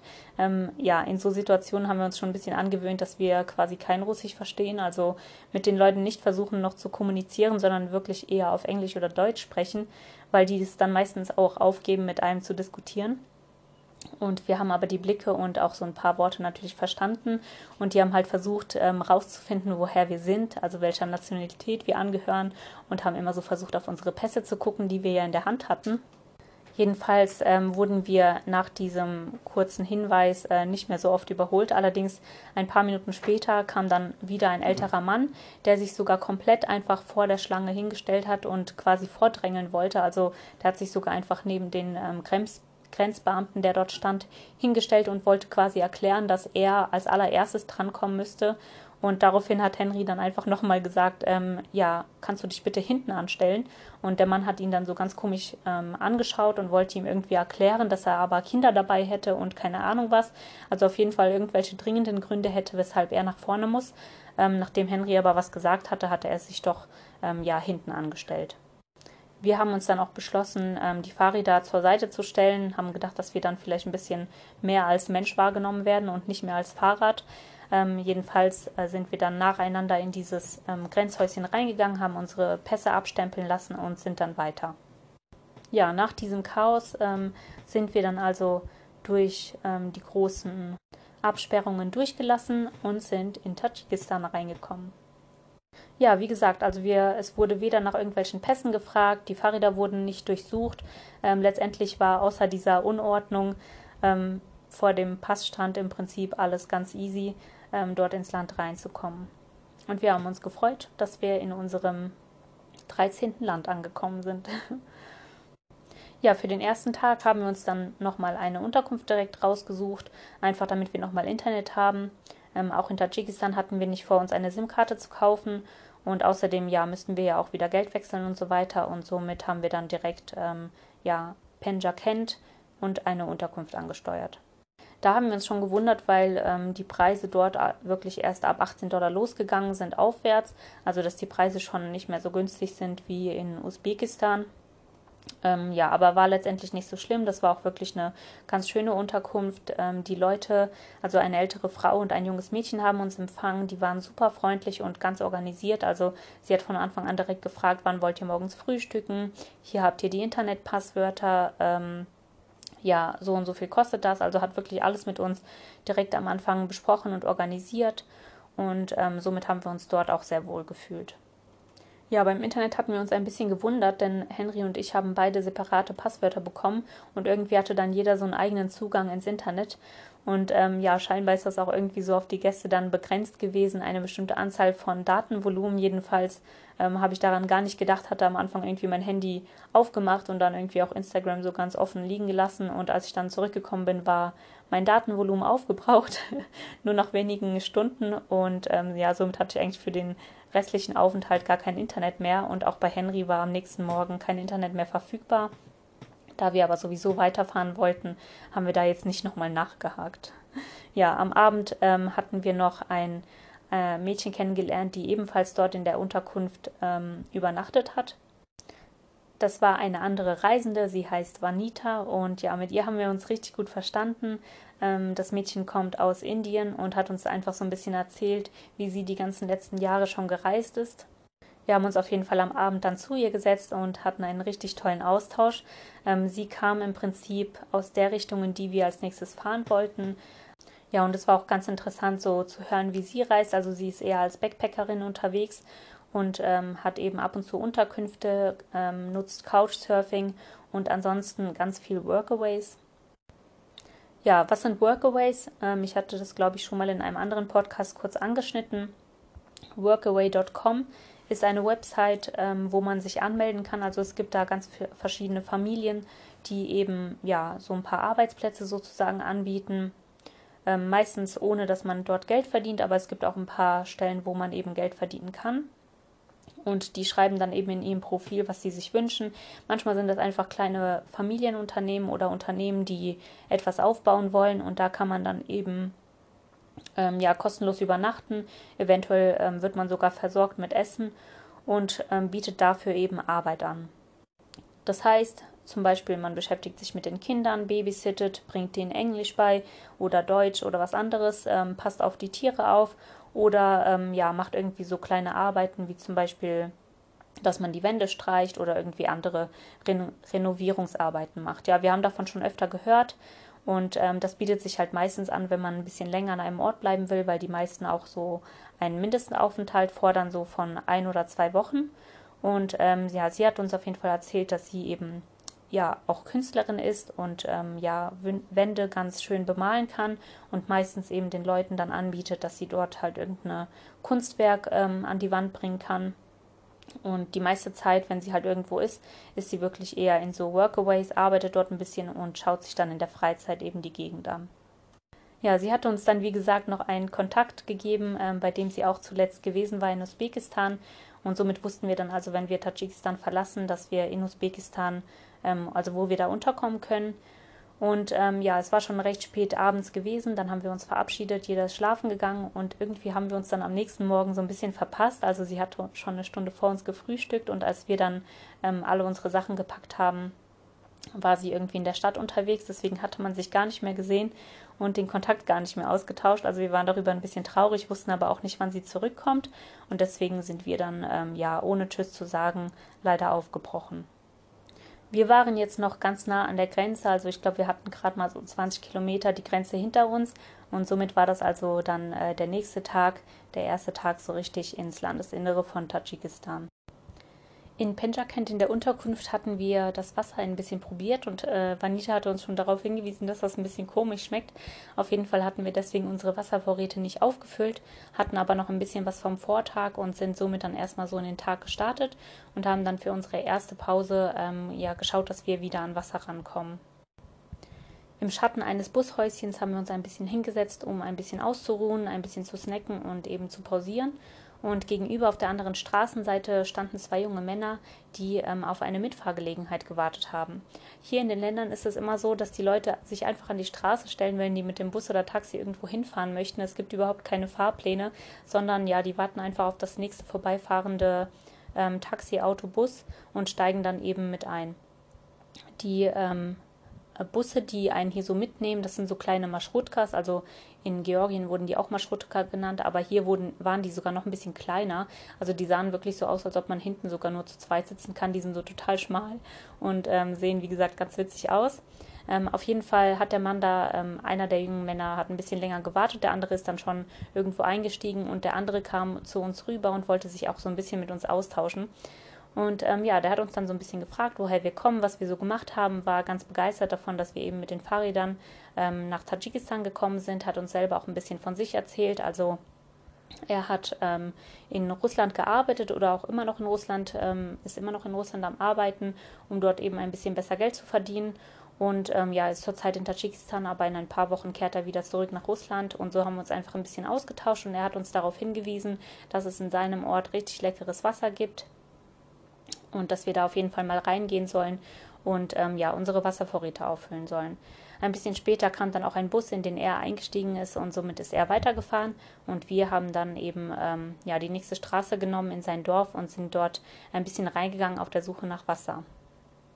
Ja, es ist dort so, dass eben die großen Hauptstraßen zwischen den großen Städten richtig gut ausgebaut waren in Tadschikistan, also richtig schöne asphaltierte Straßen. Aber sobald man in ein kleines Örtchen einbiegt, ähm, ja, sind die Straßen total schlecht. Also es sind entweder Schotterpisten oder ganz kaputte Straßen oder ähm, total versandete und verstaubte Straßen. Ähm, jedenfalls sind wir dann so ein bisschen in den Ort rein über diese ja, verstaubten Straßen und ähm, haben geschaut, wo, ob wir diese Wasserstelle finden, die er uns beschrieben hat. Allerdings haben wir eben keinen Wasserbrunnen oder ähm, Wasserhahn gefunden und somit haben wir dann eben geschaut, ob wir irgendeinen Menschen antreffen, der uns eben weiterhelfen kann. Wir haben dann einen jungen Mann getroffen, der ähm, am Rande eines Hauses gesessen hatte und den haben wir auf Russisch angesprochen, ob er weiß, wo wir an Wasser rankommen. Ähm, er ist dann aufgestanden und wollte uns auch direkt helfen, ist ins Haus reingelaufen, also er hat wohl da direkt nebenan gewohnt und kam uns direkt mit so zwei großen Schöpfkellen entgegen und hat uns geholfen, unsere Flaschen aufzufüllen. Kurz darauf kam dann auch eine Frau aus dem Gebäude. Ähm, sie sprach nicht so gut Russisch, aber sie wollten uns halt zu sich einladen, dass wir ein bisschen ähm, Zeit bei denen verbringen. Aber da es noch ja recht früh am Tag war, wir sind ja erst so 10 oder 20 Kilometer gefahren und wir hatten noch einiges vor uns, ähm, haben wir eben dankend abgelehnt und ähm, wollten dann weiterfahren. Die haben uns dann noch eine riesengroße Flasche mit schönem kühlen Wasser mitgegeben und ähm, ja, somit waren wir für den Tag erstmal versorgt. Wir sind dann weitergefahren und ähm, ja, haben dann so mit der Zeit langsam festgestellt, dass die Tadschiken doch ein bisschen anders sind als die Usbeken. Also zum einen schon vom optischen her. Ähm, das usbekische Volk ist eben auch ein Turkvolk und die Tadschiken, die ähm, stammen von ja, von den persischen Völkern ab. Somit ist die Sprache komplett unterschiedlich. Also das Tadschikisch ist im Prinzip ähm, genau dieselbe Sprache wie die Sprache, die im Iran gesprochen wird, also Persisch. Ähm, die Leute sprechen manchmal an den Grenzen noch ein bisschen Usbekisch oder zum Beispiel Kirgisisch. Ansonsten aber auch noch ein bisschen Russisch von früher. Und ähm, genau, sehen auch von der Optik her ganz anders aus. Also ähm, ja, ich würde fast sagen, dass die schon so ein Touch ähm, ja, dunkler nochmal sind. Die Augen sind irgendwie so leuchtend und ganz ähm, ja, dunkle Augenbrauen. Und die Usbeken, die haben eher so ein bisschen asiatischen Touch, also eher so ähm, große und runde Gesichter, ähm, ja, so ein Mix aus Chinese und Türke, würde ich sagen. Und die Tadschiken, die sehen halt wirklich eher so wie Iraner aus, ähm, ja, vielleicht sogar ein bisschen indisch. Ja, und auch von der Mentalität hat man direkt gemerkt, dass die Menschen ein bisschen anders sind als in Usbekistan. Ich hatte ja bereits beschrieben, die Usbeken waren eher so ein bisschen zurückhaltend. Wenn man unterwegs Kinder äh, so gesehen hat, dann haben die einen manchmal gegrüßt, aber auch nicht immer. Die meisten haben halt eher so interessiert geschaut, aber sich gar nicht getraut, irgendwas zu sagen. Ähm, wenn überhaupt, ähm, dann haben sie halt so Strastvati ähm, gesagt, das heißt, ähm, ja, seid gegrüßt auf Russisch und haben dann manchmal zum Beispiel eine Hand äh, auf die Brust gehalten, so als ob man halt, ja, so ganz ehrfürchtig so, sozusagen einen begrüßt oder ähm, Respekt vor dem Erwachsenen hat. Und in Tadschikistan war das dann so, dass die meisten Kinder halt auf Englisch ähm, Hello gerufen haben. Und zwar ziemlich, ähm, ja, penetrant, würde ich sagen. Also die haben wirklich immer so richtig Hello geschrieben und wollten wirklich, dass man auch so zurückgrüßt, dass man die bemerkt, dass man, ähm, ja, denen winkt und dass man einfach eine Reaktion von sich gibt.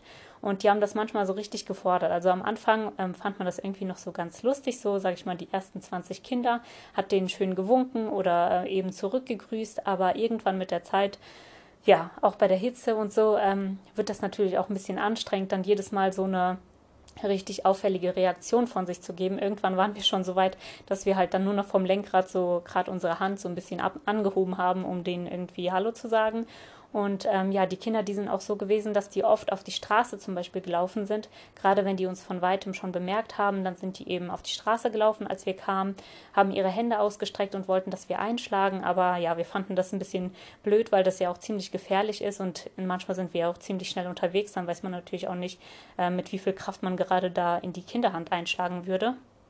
Und nachdem wir auch ein paar ähm, ja, der Toiletten hier gesehen haben und wie eben diese ganzen Sauberkeitsverhältnisse hier sind, ja, will man dann natürlich auch nicht einfach in so eine fremde Kinderhand einschlagen. Ne?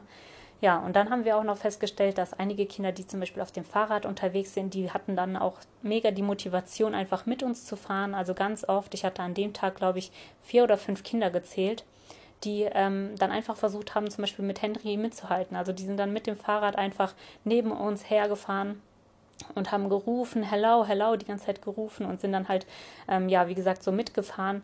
Und unter anderem ähm, sind die dann manchmal auch so ganz unkontrolliert gewesen. Also einmal ist dann ein Kind ähm, neben Henry so ein bisschen runtergestürzt. Also das hat sich jetzt nicht äh, was Schlimmes getan oder so, aber auch ziemlich gefährlich, weil das hätte ja auch unter unsere Räder kommen können. Und ähm, ja, somit haben wir dann langsam irgendwie gemerkt, dass uns die Kinder ein bisschen auf die Nerven gehen.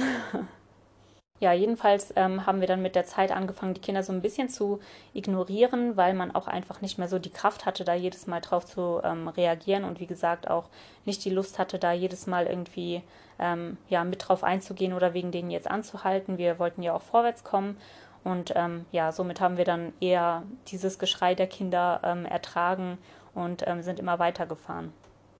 Oft standen am Rand der Straße auch Kinder mit ja, Früchten, die sie da verkauft haben und ähm, genau dann auch immer wieder einfach nur wollten, dass wir bei denen anhalten, um ein paar Früchte zu kaufen. Ja, wir waren ja dort im äh, Norden Tadschikistans im Fan-Gebirge unterwegs, also F-A-N-N. Und ähm, da ging es dann immer weiter bergauf. Also an dem Tag gab es noch nicht so einen krassen Aufstieg, aber ähm, ja, wir sind halt immer weiter ins Gebirge so reingekommen. In der Ferne konnte man dann diese ganzen ähm, ja, Ausläufer des Pamirs eben sehen dieses Pfanngebirge, das, äh, die auch schon super hoch waren und ähm, auf jeden Fall sehr, sehr schön ausgesehen haben. Also so stelle ich mir auch ungefähr den Iran vor. Das sah schon sehr wüstenartig aus und immer wieder gab es dann aber kleine Oasen, wo dann zum Beispiel ähm, Flüsse aus den Bergen runterkamen und dann alles grün war und Bäume gewachsen sind und dort haben die Leute dann auch ihre Häuser und Dörfer gebaut. Und ähm, desto weiter wir in dieses Pfanngebirge reingekommen sind, umso größer waren aber auch die Abstände zwischen diesen Oasen. Es wurde gegen Abend also ähm, sozusagen immer trockener, die Abstände der Städte waren immer größer und irgendwann waren wir so müde, ähm, dass wir dann ja an so einem Örtchen angehalten haben. Da gab es am Straßenrand ein Restaurant und nebenan eine Autowerkstatt. Und ähm, wir haben gedacht, ah ja, komm, das ist jetzt die erste flache grüne Stelle und wer weiß, wann die nächste wiederkommt. Ähm, vielleicht können wir einfach an dem Restaurant mal fragen, ob wir unser Zelt dort aufschlagen können ja, Henry war auch richtig fertig. Also uns beiden wurde da wirklich von der Hitze schon manchmal ja fast übel. Deswegen ähm, wollten wir auch nicht mehr weiterfahren, sondern wirklich für den Tag erstmal Schluss machen. Es war so gegen ähm, 19 Uhr, glaube ich. Und ich habe dann im Restaurant nachgefragt, wie es aussieht, ob wir da unser Zelt aufschlagen dürfen. Und die Dame am Tresen, ähm, die hat irgendwie gar nicht so viele Emotionen von sich gegeben, aber hat auf jeden Fall dann rumtelefoniert und gesagt, ja, geht klar, ihr könnt euer Zelt da aufschlagen. Und ähm, dann bin ich nochmal zurück zu Henry und den Fahrrädern und habe ihm gesagt, dass er mal schauen soll, ähm, ja, ob er da ein schönes Plätzchen auf der Wiese findet, beziehungsweise wo wir da das Zelt hinstellen wollen. Und als er dann nochmal das Grundstück betreten hat, kam auf einmal von der Autowerkstatt ein Mann. Der sah auch sehr dunkel aus. Also ich vergleiche das gerne mit Jafar von ähm, Aladdin, also dieser ähm, etwas düster aussehende Bösewicht sozusagen in äh, dem Märchen, ne? Der hatte auf jeden Fall ganz leuchtende Augen, so ganz äh, lange dunkle Wimpern. Ähm, der war durch das Arbeiten am Auto noch ganz verdreckt, also die ganzen Klamotten waren mit so schwarzen Ölflecken voll. Und ähm, ja, der hat dann auf jeden Fall nochmal so gefragt, ah, ihr wollt hier zelten und so weiter. Also der hat sich dann auch so ein bisschen auf Russisch mit uns unterhalten. Und da Henry ja nicht so perfekt Russisch versteht, ähm, hat er mich dann nochmal hinzugerufen, damit ich mich mit dem Mann austausche. Daraufhin hat der Mann halt vorgeschlagen, ähm, da standen eben auch wieder diese diese Tische, die es in Usbekistan schon gab, worauf man sich ausruhen kann, also diese riesen ähm, 3x3 Meter oder 4x4 Meter großen ähm, Holztische, wo man sich eben schlafen legen kann und so weiter. Und er hat dann gemeint, ja, ihr habt ein Zelt dabei, aber ihr könnt, wenn ihr wollt, auch euch auf so einem Ding ausruhen. Und wir haben dann gedacht, ja gut, ähm, netter Vorschlag, warum nicht? Und daraufhin ähm, wollte er dann noch ein Telefonat führen. Und beim Telefonat habe ich dann schon festgestellt, dass er über irgendwelche SOM spricht. Also SOM heißt die Währung hier.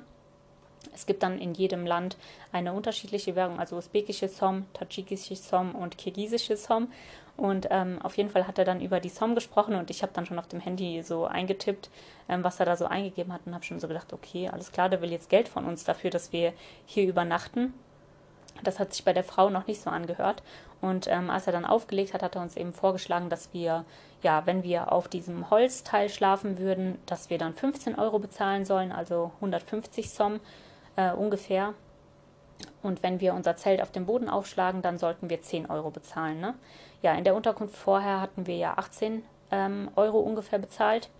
Und dann haben wir natürlich nicht eingesehen für einen Ort, wo wir nicht mal ähm, sanitäre Anlagen hatten. Also wir hätten weder Toilette noch Dusche noch Wasserhahn noch irgendwas gehabt, sondern wirklich einfach nur eine trockene Wiese neben einer großen Straße. Ähm, ja, war uns natürlich dann viel zu viel, irgendwie dafür 10 Euro zu bezahlen, vor allem wenn man sogar in in Deutschland sogar für einen gescheiten Campingplatz manchmal ja mit 14 Euro alles hat, was man braucht und sogar dann endlos duschen kann und so. Jedenfalls ähm, habe ich das an Henry alles übersetzt, habe ihm den Preis genannt, den er uns da vorgeschlagen hat und daraufhin haben wir dann gesagt, nee, das machen wir nicht, dann fahren wir lieber weiter, egal wie müde wir sind, wir suchen ähm, nach einem anderen Wildcampingspot. Also wir hatten da eigentlich nicht vor, an dem Abend jetzt ähm, ja für eine Unterkunft zu bezahlen.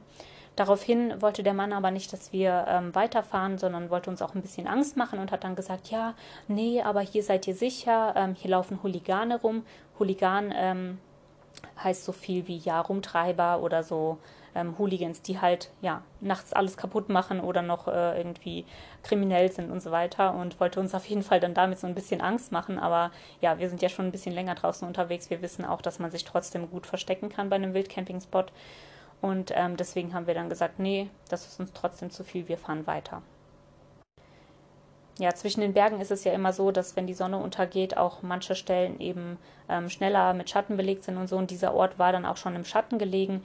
Ähm, wir hatten dann auch, als wir weitergefahren sind, eigentlich ein ganz gutes Gefühl, dass wir den Ort verlassen haben, weil der doch ein bisschen so düster war und gerade mit diesem Mann und der Frau, die auch vorher so gar keine emotionalen Regungen von sich gegeben hat, als ich mit der gesprochen habe, ähm, haben wir gedacht, war das vielleicht gar keine schlechte Entscheidung, dass wir dann ähm, ja dort weggegangen sind. Wir sind also noch ein paar Kilometer weiter bergauf gefahren und dann vor dem nächsten Ort ähm, gab es eben rechts und links nochmal ganz große Flächen ähm, ja, mit, mit so kleinen Wäldern, ähm, Feldern, Wiesen und ähm, da ist uns dann ein kleines Häuschen aus Lehm aufgefallen, das uns ganz gut gefallen hat, wo wir dann also hingefahren sind und ähm, nachfragen wollten, ob wir unser Zelt dort aufschlagen können. Ja, aus dem Häuschen kam eine ganz alte Dame, die hatte auch schon so ähm, fast keine Zähne mehr, ähm, und konnte aber auch gar nicht Russisch ähm, reden. Wir haben uns dann aber irgendwie mit Zeichensprache so ähm, versucht zu verständigen und sie zu fragen, ob wir halt vor ihrem Häuschen unser Zelt aufschlagen dürfen. Sie hat, hat uns dann versucht klarzumachen, dass da eben die Kühe sind und dass sie nicht möchte, dass wir da im Dreck neben den Kühen zelten und so weiter. Und dann haben wir halt gezeigt, dass es da 100 Meter ungefähr neben dem Haus auch noch eine Wiese gibt, ob es für sie auch okay wäre, wenn wir dort unser Zelt aufschlagen, worauf wir uns dann auch geeinigt haben. Und somit sind wir dann eben auf diese Wiese 100 Meter von ihrem Grundstück ungefähr entfernt und haben unser Zelt aufgeschlagen. Ja, das war ein richtig schöner Zeitpunkt, nämlich die Sonne ging gerade unter, also es war schon so am Dämmern und ähm, von diesem Punkt aus hatten wir einen richtig schönen Ausblick auf die Berge. Also letztendlich haben wir festgestellt, dass das sogar einer unserer schönsten Wildcampingspots dann sogar war. Und ähm, genau, nach ein paar Minuten haben wir festgestellt, dass die alte Dame nicht alleine war. Bei ihr haben noch zwei ähm, junge Mädchen gewohnt. Ich weiß nicht, ob die in ihren Ferien einfach da zu Besuch waren. Auf jeden Fall haben sie ihr geholfen. Die haben dann so ein paar Ziegen ähm, ausgeführt und hatten auch so eine kleine Babykatze auf der Hand. Die Mädels waren auf jeden Fall ganz schüchtern und haben uns eher so aus der Ferne halt beobachtet, bisschen zugewunken und gelächelt, während ähm, ja, wir unser Zelt aufgeschlagen haben, angefangen haben, ein bisschen zu kochen und zu essen und ja, dann kam sogar das kleine Kätzchen noch einmal so zu uns rübergelaufen. Und ähm, ja, nachdem wir dann fertig waren, haben wir uns mit Feuchttüchern, mit denen wir uns in der Stadt vorher eingedeckt haben, so ein bisschen sauber gemacht, weil wir schon, wie gesagt, ähm, in diesen, in Zentralasien eben nicht so gut an Wasser kamen haben wir uns halt schon ähm, überlegt, wie wir uns ein bisschen besser um die Körperhygiene kümmern können. Deswegen hatten wir uns ein paar Feuchttücher mehr besorgt, als wir sonst immer dabei hatten und haben uns dann halt am Abend ähm, damit so komplett einmal frisch gemacht, bevor es dann ins Zelt ging. ja, auch da hatten wir so ein paar Bäume um uns herum, sodass wir dann wussten, dass wir am nächsten Morgen auch nicht direkt der prallen Sonne ähm, ausgeliefert sind. Ähm, trotzdem sind wir recht früh wach geworden, also so gegen 5 Uhr, glaube ich, waren die Mädels mit den Ziegen schon wieder unterwegs und sind da vorbeigelaufen. Und ähm, ja, nach ein paar Stunden, nachdem wir dann ausgeschlafen waren, so gegen 7, 8 Uhr, ähm, als dann die Sonne auch langsam aufs Zelt geschienen hat, sind wir dann aufgestanden.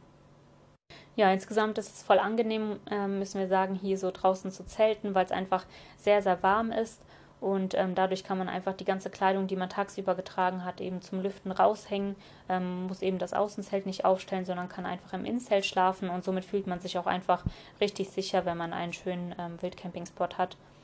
Und genau, muss auch am nächsten Morgen keinen Tau erwarten. Nachts wird es, wird es aber trotzdem immer so ein bisschen frisch. Also es ist jetzt nicht so, dass wir ähm, keine Schlafsäcke brauchen. Wir benutzen die irgendwie trotzdem und haben die immer noch zusätzlich im Zelt liegen. Ähm, aber trotzdem ist es auf jeden Fall nicht kalt und sehr, sehr angenehm, dann so draußen zu sein.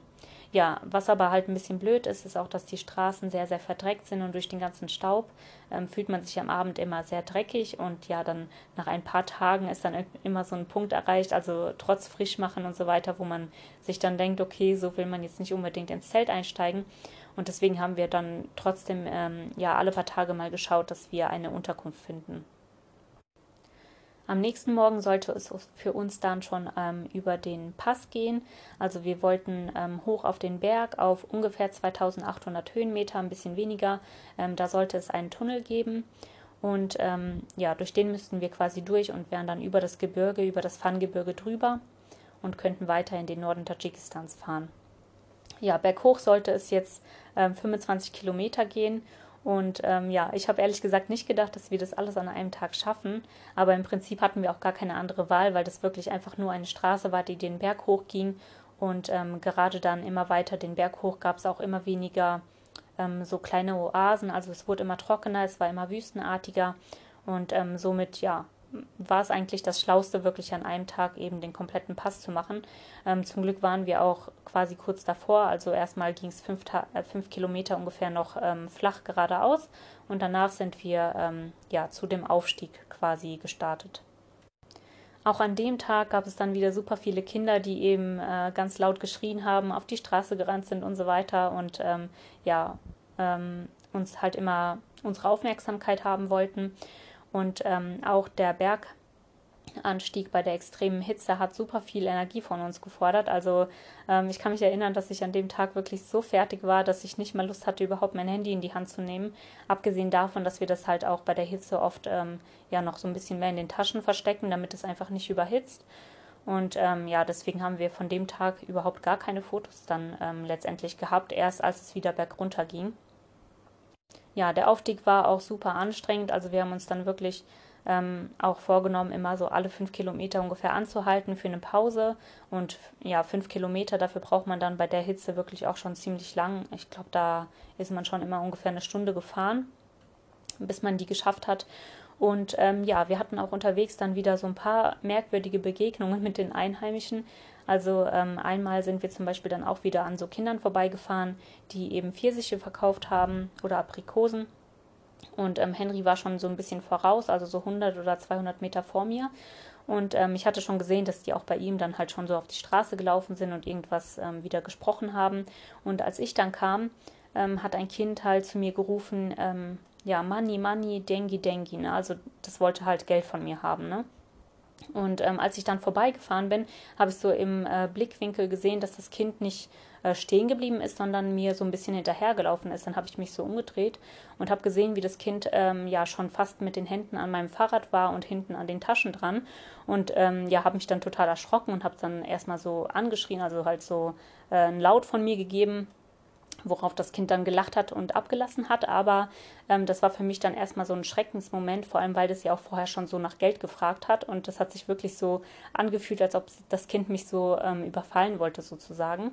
Und da stand zwar ein Erwachsener in der Nähe, aber der hat eigentlich nichts gemacht, außer dass er mich danach halt so ein bisschen verschämt angeschaut hat und ähm, halt auch noch irgendwie so gegrüßt hat ähm, ja, ich bin dann auf jeden Fall weiter, habe dann Henry später die Situation nochmal erzählt. Er hat dann auch gemeint, dass das Kind bei ihm ähm, ja noch nicht nach Geld gefragt hat, aber auch schon so ein bisschen komisch war. Und ähm, ja, da hat uns das irgendwie schon angefangen, so richtig leid zu tun, dass, ja, was das für Eltern sein müssen, die ihre Kinder eben ähm, zu so etwas bringen, dass die da anfangen, auf der Straße rumzubetteln, nach Geld zu fragen und so.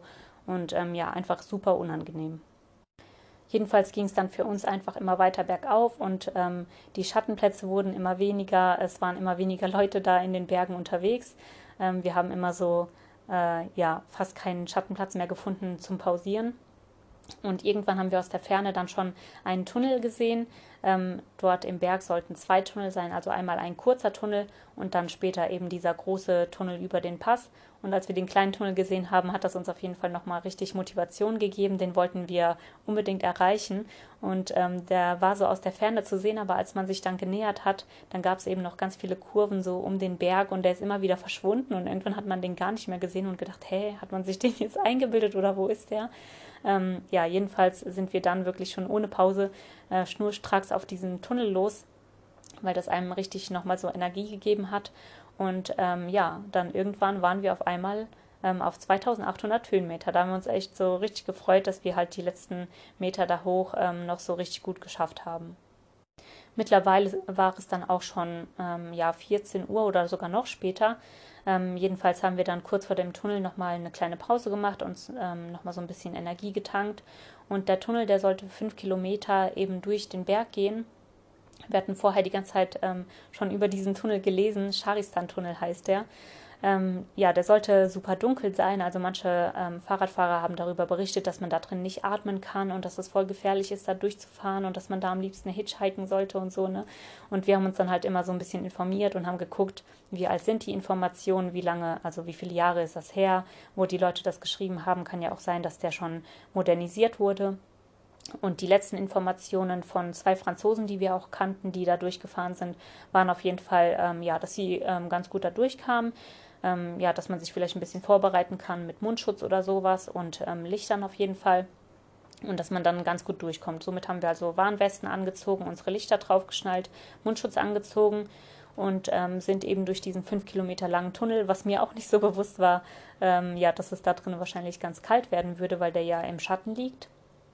Und ähm, ja, Henry hat mich auf jeden Fall kurz vorher dann noch so ein bisschen äh, darauf hingewiesen, dass es jetzt wahrscheinlich kalt werden könnte. Und hat dann einfach gesagt, ja, okay, wir versuchen da jetzt wirklich recht schnell durchzukommen. Vor dem Tunnel gab es so Schilder, die darauf hingewiesen haben, dass die Autos eben im Tunnel auch nicht hupen dürfen. Also haben wir gedacht, okay, hoffentlich machen die das auch nicht. Dann ähm, ja, im, im Tunnel ist es ja nochmal viel extremer, wenn die Autos dann eben Geräusche von sich geben. Und somit sind wir dann ähm, ganz konzentriert ähm, in den Tunnel gestartet. Ja, das hat auch ganz gut geklappt. Das ging äh, sogar teilweise eher bergunter. Somit sind wir also noch schneller gerollt, als wir dachten. Wir haben eigentlich gedacht, es geht ähm, halt flach geradeaus, aber es ging tatsächlich bergunter und somit äh, sind die ähm, fünf Kilometer wirklich ja innerhalb von 20, 25 Minuten oder so ähm, vorbei gewesen und wir kamen hinten aus dem Tunnel raus. Und was uns da extrem aufgefallen ist, ähm, ja, war, dass die andere Seite des Berges auf jeden Fall direkt wieder super, super grün war und richtig schön aussah. Ab jetzt sollte es wirklich ziemlich, ziemlich lange bergunter gehen und ähm, somit hatten wir uns auch etwas, ja, so 50 oder 80 Kilometer nach dem Tunnel ähm, eine Unterkunft rausgesucht oder eher gesagt ein Städtchen, in dem es ein paar Unterkünfte geben sollte und sind eben ganz äh, gemütlich den Berg runtergefahren. Das hat richtig Spaß gemacht. Das äh, ja, hat auch ein bisschen Abkühlung gebracht, einfach mit dem Wind, den man dann hatte. Und somit ähm, ja, haben wir es einfach genossen, nach dieser Anstrengung den ganzen Morgen berghoch ähm, jetzt einfach nur noch runterzurollen. An einem kleinen Rastplatz, wo wir einen Wasserhahn entdeckt haben, haben wir dann auch nochmal angehalten, um unsere Wasservorräte aufzufüllen. Ähm, dort gab es richtig schönes, kühles Wasser und wir haben uns dann auch ein bisschen in den Schatten gesetzt. Und ähm, ja, kurz darauf sind dann zwei junge Männer auf uns aufmerksam ge geworden, die dann auch zu uns gekommen sind und uns angesprochen haben auf Englisch und so ein bisschen russisch gemischt. Und ähm, genau, mit denen haben wir uns dann ein bisschen ausgetauscht. Die wollten uns auch vorschlagen, dass wir bei denen bleiben, ein bisschen bei denen ausruhen. Ausruhen heißt auf Russisch Adachach und das ist das, was äh, die meisten Leute, die einem da begegnen, eben anbieten. Also man hört wirklich immer wieder, ähm, ja, hier könnt ihr Adachat, ne, Adachat, Adachat, ruht euch hier aus und so, bevor ihr weiterfahrt. Also der hat uns erst vorgeschlagen, dass wir uns einfach nur ein bisschen ausruhen im ähm, schattigen Gebäude oder ja, dann ähm, später, nachdem wir uns sogar ein bisschen länger unterhalten haben, hat er uns dann sogar vorgeschlagen, dass wir bei ihm übernachten dürfen. Ähm, es war aber 16 Uhr ungefähr und ja, wir hatten irgendwie Lust, ähm, noch ein bisschen weiterzufahren, beziehungsweise hatten ja auch so für uns morgens schon gedacht, dass wir uns eine Unterkunft nehmen. Deswegen, ähm, ja, aus dem Grund, also der eine Mann, der war super freundlich, ähm, der andere junge Mann, der war uns irgendwie nicht so ganz geheuer und eigentlich war er dann auch der Grund, weshalb wir da nicht geblieben sind. Also ähm, ja, der hat die ganze Zeit so ganz komisch die Fahrräder angeguckt und ähm, einmal standen die halt auch so ein paar Meter von uns entfernt und der ist dann einfach so ans Fahrrad gegangen und wollte das so holen, das ist fast umgekippt. Und ähm, dann haben wir halt schon so gedacht, hey, was ist mit dem? Ne? Wieso muss der da die ganze Zeit dran gehen und so? Und jedenfalls war uns das dann alles nicht so ganz koscher. Also haben wir uns dann letztendlich entschieden, ähm, ja, einfach weiterzufahren und nicht bei den Männern zu bleiben. Es ging dann also ähm, ja schon langsam auch wirklich in die Abenddämmerung rein und wir haben ähm, von einem der jungen Männer noch ein Hotel empfohlen bekommen, das ähm, 20 Kilometer entfernt war. Dort haben wir dann nachgefragt, ob es ein paar Zimmer gibt. Und als wir nachgefragt haben, da habe ich schon direkt gemerkt, dass der Mann so ein bisschen mit der Reaktion wartet und mir gar keinen Preis nennen wollte. Und neben ihm stand so ein kleines vorlautes Kind, das dann schon ähm, ja einen Preis mir entgegengebracht hat oder gesagt hat. Jedenfalls ähm, ja, wollte der Mann mir die ganze Zeit erstmal das Zimmer zeigen, bevor er mir den Preis nennt. Und daraufhin habe ich gesagt, nee, ähm, ich will erstmal den Preis wissen. Ich muss wissen, ob das mir zu teuer ist oder nicht. Ähm, dann brauche ich mir das ja auch gar nicht anzugucken. Ja, der Mann hat mir dann einen Preis von 30 Dollar genannt und daraufhin habe ich dann Henry angeschaut und wir beide haben gesagt, nee, das machen wir nicht. Also hier in der Gegend gibt es auf jeden Fall äh, sicherlich Unterkünfte für 15 Dollar, warum sollen wir dann 30 Dollar bezahlen? Und somit sind wir dann wieder zu den Fahrrädern. Als er das aber gesehen hat, dass wir weiterfahren wollten, hat er dann direkt gemeint, nee, nee, komm, dann mache ich ähm, äh, ja 20 Dollar. Und daraufhin ähm, habe ich dann eben ja mit ihm das Zimmer angeschaut das sah auch ja ganz okay aus. Also es war jetzt wirklich nicht so mega sauber, ähm, ja, wie man das vielleicht gerne hätte. Aber 20 Dollar war dann noch ähm, ja anzunehmen, sage ich mal. Wir haben dann gefragt, was wir mit den Fahrrädern machen können, ob es da irgendwie einen Raum gibt. Ähm, und da hatten die halt wieder keine Lösung für uns, haben halt gemeint, ja, ihr könnt es da draußen stehen lassen und so. Aber das war halt mitten in einer großen Stadt, sogar an einer großen Straße. Also da gab es nicht mal einen Hof oder so. Ähm, deswegen haben wir gesagt, nee, dann bleiben wir nicht. Und ähm, ja, somit sind wir dann letztendlich weitergefahren. Das war dann halt auch wieder schon so ein Moment, wo man sich halt immer wie so eine Cash-Cow fühlt. Also die Leute, die gucken einen an, die schlagen einem irgendeinen so Preis vor, so einen ähm, ja, viel zu überteuerten eigentlich. Und ähm, dann denkt man sich halt so, ja, das, das äh, passt doch gar nicht zu dem, was ihr zu bieten habt. Ne? Also man fühlt sich dann schon so ein bisschen verarscht irgendwie. Ja, jedenfalls ähm, haben wir dann gedacht, dass wir noch ein bisschen weiterfahren. Und ähm, ja, wir wussten gar nicht so äh, genau, wie weit wir jetzt fahren werden. Ähm, die nächste Stadt war wieder 30 Kilometer entfernt und langsam hat es auch wieder gedämmert.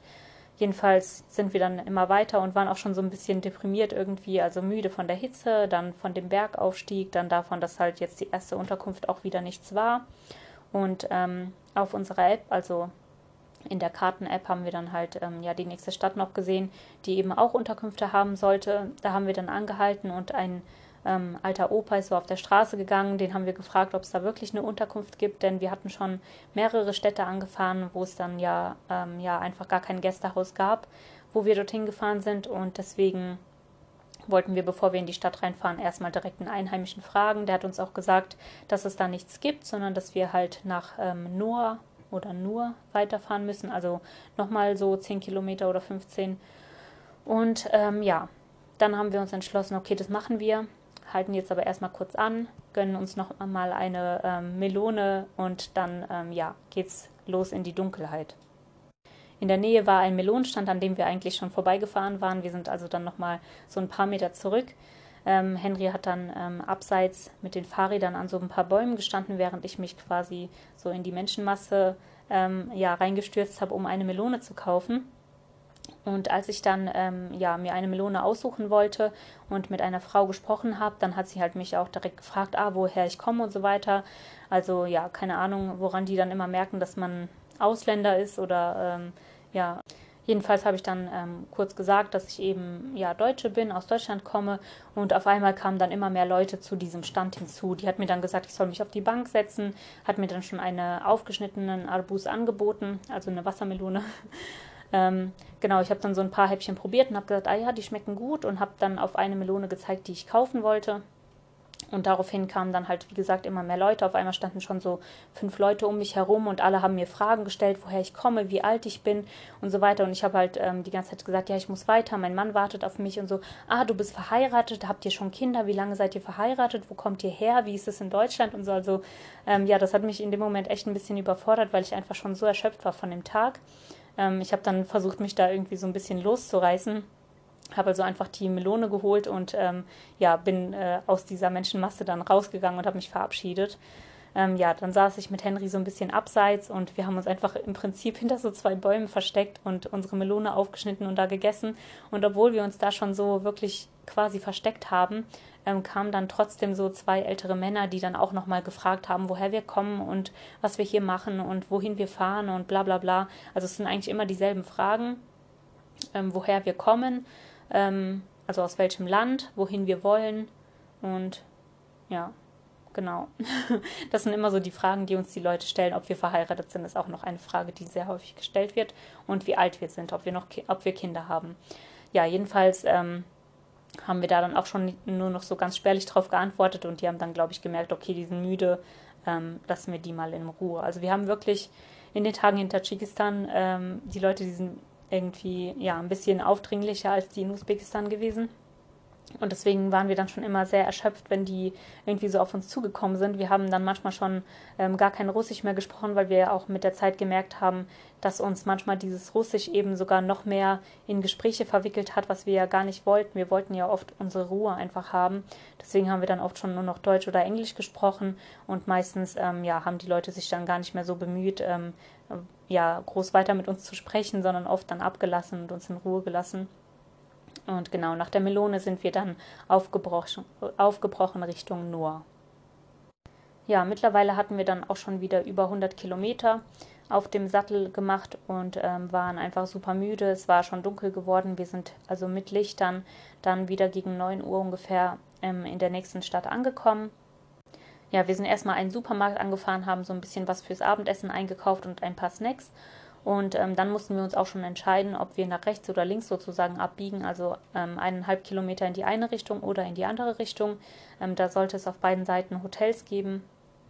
Und ja, wir haben dann so quasi Schnick, Schnack, Schnuck einfach gemacht, was uns so vom Gefühl her irgendwie besser gefallen hat und sind dann in die eine Richtung gefahren und haben einfach gehofft, dass eben ähm, ja diese Unterkünfte, die uns auf der Karte angezeigt haben, wurden, ähm, wirklich da sind und sind dann zu einem alten Gebäude angekommen das ähm, ja scheinbar schon wie ein Hotel ausgesehen hat. Da standen dann zwei ältere Männer. Der eine hat sich dann so ein bisschen auf Russisch mit mir unterhalten. Ich habe ähm, gefragt, ob die eben noch ein Zimmer haben. Der hat mich dann wieder gefragt, ähm, ja, woher wir kommen. Und ich habe nur, nur gehört, wie er dann ähm, ja in der Landessprache an seinen Kollegen wieder weitergegeben hat, dass wir eben Deutsche sind. Und ähm, ja, daraufhin hat er gemeint, ja, wir finden bestimmt was für euch und so. Ich habe dann gefragt, ähm, ja, wie teuer die Zimmer da kosten und auch da wollten die wieder ja so 20 Dollar für uns. Ähm, ich habe mir das Zimmer angeschaut. Es war schon ein bisschen ramschig, aber im Prinzip hatten wir ja gar keine andere Wahl mehr. Deswegen, ähm, ja, weil die auch dann eine Abstellmöglichkeit für die Fahrräder uns angeboten haben, direkt ähm, haben wir dann eingewilligt. Ja, komischerweise, ähm, der Mann, mit dem ich zuerst gesprochen habe, der hat dann auch, bevor er uns irgendwas gezeigt hat, ähm, ja, sich verabschiedet und hat gesagt, er macht jetzt Feierabend und hat mich plötzlich dann an einen jungen Mann weitergegeben und ähm, der hat dann im Prinzip alles mit uns abgewickelt. Also er ist dann mit mir ins Gebäude rein und hat mir ein Zimmer gezeigt. Ähm, das sah so auf den ersten Blick ähm, ganz in Ordnung aus, sage ich mal. Also es war jetzt wirklich nicht unbedingt 20 Euro wert, aber ja, Hauptsache wir hatten ein Dach über dem Kopf und hatten auch ein eigenes Badezimmer und so weiter. Die Betten sahen recht sauber aus, da lag auch was drauf. Also habe ich gedacht, ja, okay, Handtücher, alles ist da. Und ähm, somit haben wir eben eingewilligt. Ähm, als wir dann die Fahrräder verstaut haben und unsere Sachen hochgebracht haben, haben wir dann festgestellt, dass es doch gar keine Handtücher gab und irgendwie auch nur auf dem einen Bett lag eine super dicke Wolldecke und auf dem anderen Bett ähm, lag dann irgendwie so ein kleines dünnes Laken. Also ähm, habe ich dann halt nochmal nachgefragt, ob wir vielleicht noch eine zweite Decke haben können und ein Handtuch. Daraufhin hat er mir dann so ein kleines ähm, ja, Handhandtuch gebracht, also wirklich so ein Mini-Handtuch nur. Ähm, genau, aber wir haben uns dann am Abend ausgeruht, ähm, hatten zum Glück auch eine funktionierende Klimaanlage und ähm, genau haben uns dann schlafen gelegt. Ja, in der Unterkunft gab es irgendwie auch gar kein Internet. Ähm, ich hatte den jungen Mann, der uns halt in das Zimmer eingewiesen hat und dann auch noch so ein bisschen ähm, versorgt hatte, eben gefragt und der hat dann gesagt, ja, äh, das Internet ist für heute schon abgestellt und äh, morgen gibt es ja kein Internet, weil Sonntag ist. Und äh, daraufhin habe ich dann schon so gedacht, hey, was ist denn hier los? Also wir hatten ja schon in der ersten Kunft, Unterkunft in Panjakenta irgendwie nur so begrenztes Internet. Und ähm, ja, dann hier halt wieder keins. Da haben wir uns echt gewundert und gefragt, ähm, ob es in Tadschikistan überhaupt Internet gibt. Vor allem sind da auch ganz viele Leute halt noch mit diesen ähm, ja, ganz alten kleinen Handys rumgelaufen, die überhaupt keine Smart-Funktion und kein Internet haben. Ähm, jedenfalls am nächsten Morgen, als wir dann aufgestanden waren, ähm, ja, ich bin wach geworden, nachdem so die dritte Ameise mir irgendwie durch den Arm oder durchs Gesicht gelaufen ist. Ähm, ja, haben wir dann so festgestellt, dass wir doch irgendwie in einer ziemlichen Bruchbude geschlafen haben und deswegen wollten wir da auch so schnell wie möglich raus und weiterfahren. Und ähm, ja, letztendlich haben diese ganzen Ereignisse dazu geführt, dass wir auch gar nicht so viel länger in Tadschikistan bleiben wollten. Ursprünglich wollten wir noch ähm, nach Kuchand fahren. Das ist eine der zwei größten Städte dort im Land. Und ähm, ja, nachdem aber das alles so passiert ist, wir wollten erst in Kuchand ein bisschen ausruhen, haben wir dann ähm, gedacht, dass wir Kuchand doch auslassen und lieber ähm, ja, äh, so drunter durchfahren. Das wäre dann auch nochmal ein bisschen kürzer gewesen Richtung Usbekistan. Und genau, dafür wollten wir also für den Tag dann ungefähr 30, 40 Kilometer machen und dann in ein kleines Städtchen neben Kutschand, das heißt Buston. Und ähm, dort wollten wir dann nochmal nach einer Unterkunft suchen. Ja, Buston war für uns außerdem eine ganz besondere Stadt. Ähm, die hieß früher Tschkalovsk ähm, die ganzen Städte in äh, Tadschikistan hatten früher russische Namen, also während der Zeit der UdSSR. Und nach dem Zerfall der Sowjetunion ähm, wurden die ganzen Städte nach und nach ähm, umbenannt und die russischen Namen wurden halt ähm, ja, entfernt, gestrichen. Ähm, jedenfalls hieß Buston früher Schkalowsk. Und in Schkalowsk ist ähm, Henrys Schwager geboren, also die ganze Familie kommt von dort. Deswegen war das für uns auf jeden Fall auch super spannend, ja, in diese Stadt reinzufahren. Als wir in Buston angekommen sind, ähm, ja, hat man dann schon direkt am Stadtbild gemerkt, dass das eine besondere Stadt war, denn ähm, Buston war ja nicht mehr so typisch dreckig. Ähm, auch die Straßen in der Stadt waren alle asphaltiert und richtig ordentlich. Es gab ähm, Fußgängerwege, es gab große Supermärkte und auch viele Hotels. Also man ist schon an vielen Hotels so vorbeigefahren und ähm, das gesamte Stadtbild sah wirklich sehr ordentlich aus. Und als wir uns dann an einer Wasserstelle ein bisschen hingesetzt haben und ähm, uns ein bisschen ausgeruht haben, kam ein ähm, Mann zu uns, der sich dann auch so ein bisschen mit uns unterhalten, unterhalten wollte. Der war sehr nett, ähm, hat sich so ein bisschen zu uns gesetzt, hat auch gefragt, woher wir sind und so weiter.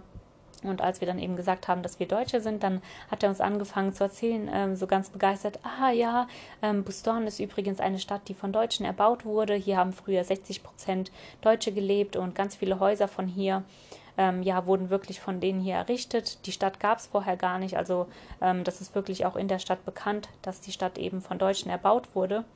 Und ähm, er hat uns dann auch erzählt, dass sogar die früheren Besitzer seines Eigentums ebenfalls Deutsche waren und vor einigen Jahren zurückgekommen sind, um sich das mal anzusehen.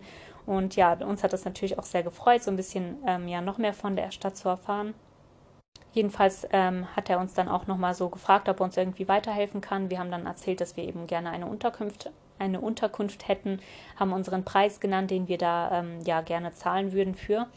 Und ähm, er hat uns daraufhin einen ähm, ja, Resort-Komplex ähm, empfohlen, wo es mehrere Gästehäuser gab, die dann eben ja für 15 Dollar die Nacht haben wir was gesucht. Ähm, er hat gemeint, da könnten wir auf jeden Fall was für den Preis finden, sogar mit Frühstück.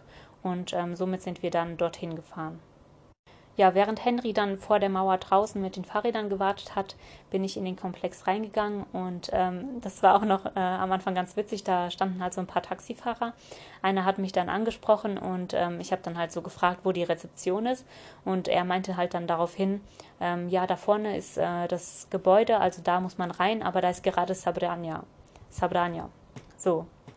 Und als es Sabrania gesagt hat, da äh, habe ich mich erstmal so ähm, ertappt, wie ich so gedacht habe, oh, wie cool, weil ähm, Sabrania heißt Versammlung und früher hat man in Russland immer ähm, ja, den, äh, den Gottesdienst Sabrania genannt. Ne? Also ähm, zur Zeit der äh, Kommunisten war ja Gottesdienst nicht erlaubt und dann haben die Leute halt sich immer versammelt und man nannte das nicht Gottesdienst oder Kirche oder so, sondern man hat das ähm, Versammlung genannt. Und ähm, jedenfalls habe ich dann zuerst halt gedacht, die haben da irgendwie so einen Gottesdienst gehabt oder so, bis ich dann irgendwann verstanden habe, dass ähm, Sabrania ja auch einfach Versammlung heißt. Ähm, jedenfalls habe ich dann irgendwann gemerkt, okay, die treffen sich einfach nur ähm, so für, ähm, ja, um irgendwie im Resort da unter den Mitarbeitern halt irgendwas zu besprechen. Aber für mich war das trotzdem halt so ein äh, kurzer Moment, wo ich so gedacht habe, cool. Ähm, war das auf jeden Fall im ersten Moment auch für mich so etwas, was ich kenne. Und ähm, genau, dann habe ich auf jeden Fall da draußen auf einer Bank gesessen. Dann hat sich ein anderer älterer Herr zu mir gesetzt und wollte sich auch mit mir unterhalten. Und ähm, ja, wir haben dann beide gewartet, bis eben diese Versammlung ähm, unter den Mitarbeitern da fertig war. Das hat wirklich schon ewig gedauert. Also ich habe bestimmt 15 Minuten da gesessen und irgendwann bin ich dann nochmal aufgestanden, um äh, Henry zu sagen, warum der da eigentlich so lange warten muss auf mich. Also ich habe dann erzählt, dass es da eben ähm, ja irgendwie ein Treffen gibt und ich dann noch nicht an die Rezeption kann ich auf jeden Fall noch ein bisschen warten muss, die aber wohl gleich ähm, ja, fertig sind und dann werde ich mal nachfragen, ob es da halt was gibt. Ja, und gerade als ich Henry dann so alles erklärt habe, habe ich nochmal reingeschaut und gesehen, dass der Mann ähm, im Komplex drinnen nicht mehr auf der Bank gesessen hatte. Das heißt also, dass er schon im Gebäude war. Also habe ich gedacht, alles klar, anscheinend ist bei denen das Treffen vorbei. Ich kann da jetzt auch reingehen und bin dann nochmal zur Rezeption hin. Ähm, als ich dann das Gebäude betreten habe, äh, waren mittlerweile schon ähm, sechs Männer vor mir, die da irgendwie ja gar nicht in der Reihe gestanden haben, sondern einfach nur ähm, angehäuft wieder wie so eine Menschentraube eben vor so einem kleinen Fenster standen. Also es gab einen Tresen. Ähm, Im Prinzip war das eigentlich eine komplette Wand und dann gab es nur so ein ganz kleines Fenster, so ein Schlitz, wo hinter drei Frauen saßen, die anscheinend die ganze Bürokratie gemacht haben ja, die haben irgendwie gar nicht in der Reihe gestanden, die haben wirklich wild durcheinander gesprochen, die Männer. Ähm, es kamen auch dann immer wieder neue Leute ins Gebäude rein, die sind dann auch einfach so an allen vorbei und haben auch wieder mit den Frauen da irgendwie gesprochen, also irgendwie richtig chaotisch. Und ich habe dann gedacht, okay, ähm, ich will mich da jetzt trotzdem nicht anstellen. Ich warte wirklich, bis die Männer fertig sind und danach, ähm, ja, frage ich halt eben nach einem Zimmer. Nachdem dann die meisten Männer so ihre Sachen da erledigt hatten, die haben da irgendwie die ganze Zeit ähm, ihre ganzen Daten vom Pass und so in einen Zettel eingetragen. Habe ich mich dann getraut und ähm, mir haben die Männer so ein bisschen Platz gemacht und dann konnte ich endlich fragen, wie es aussieht und ob es da eben ein Zimmer für mich gibt. Und ja, die Frau hatte mir dann gesagt, dass es ähm, tatsächlich ein Zimmer in ein paar Stunden geben würde. Ähm, ich habe dann gefragt, ob es auch Internet gibt und so weiter. Und die meinte dann aber, nee, Internet gibt es hier nicht. Ja, dann bin ich also ähm, wieder raus, weil wir hatten ja eigentlich schon jetzt fünf Tage, vier Tage, auf jeden Fall mehrere Tage hatten wir auch schon kein Internet. Das heißt, wir haben eigentlich gehofft, wenn wir jetzt eine Unterkunft haben, dass wir auch nochmal Internet bekommen. Ähm, genau, und somit bin ich dann so ein bisschen ernüchtert auch nochmal zu Henry zurück, habe gesagt, ja, also die äh, Zimmer kosten schon nur 15 Dollar, aber ich kann mir die jetzt auch nicht angucken, weil die erst in zwei Stunden frei sind und die haben auch kein Internet. Und dann haben wir gedacht, aha, nee, ja gut, ähm, dann gucken wir noch mal ein bisschen weiter. Dann sind wir so ein bisschen weiter durch die Stadt gefahren, haben noch so ein paar Videos halt aufgenommen für unsere Bekannten und sind dann einfach auf die nächsten ähm, ja, Hotels nochmal zugefahren, die wir da so gesehen haben. Ähm, ich bin dann in ein Hotel reingekommen und ich hatte übrigens mittlerweile auch schon, weil mich das so genervt hat mit den Preisen, ähm, wenn die Leute mich gefragt haben, woher ich komme, habe ich einfach mittlerweile schon gesagt aus Kirgistan, weil ich bin ja aus Kirgistan, ich bin da ja geboren und ähm, ich kann ja Russisch, das heißt, ja, eigentlich kam das dann auch immer glaubwürdig rüber.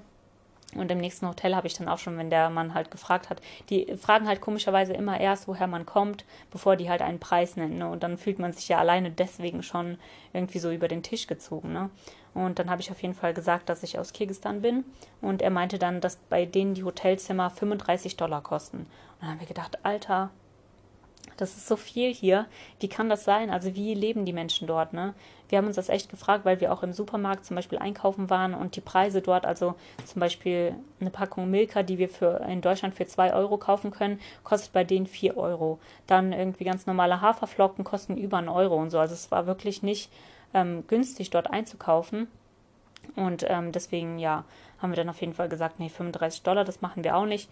Komm, dann verlassen wir die Stadt und suchen uns einfach einen Wildcamping-Spot. Da haben wir jetzt auch keine Lust drauf. Ja, also haben wir dann nochmal ähm, in dem Supermarkt ein bisschen größer eingekauft, einfach so ein bisschen Proviant für die nächsten Tage und haben gesagt, dass wir uns jetzt einfach ähm, Richtung Grenze, Richtung Usbekistan wieder auf den Weg machen. Ja, mit der Wildcamping-Spot-Suche ähm, war es irgendwie nicht so einfach. Irgendwie ist dort wirklich alles super besiedelt gewesen. Also sobald man die eine Stadt verlassen hat, gab es dann irgendwie vielleicht so ein paar Melonenstände. Auf jeden Fall standen überall Menschen.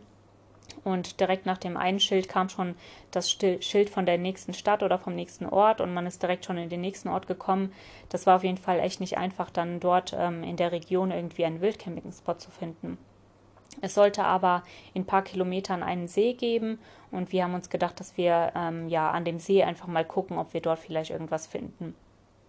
Wir haben dann mehrfach angehalten und haben dann immer wieder geguckt, ob es irgendwie ein Plätzchen gibt, wo man das Zelt aufschlagen könnte. Aber das hat wirklich lange gedauert, bis wir was gefunden haben.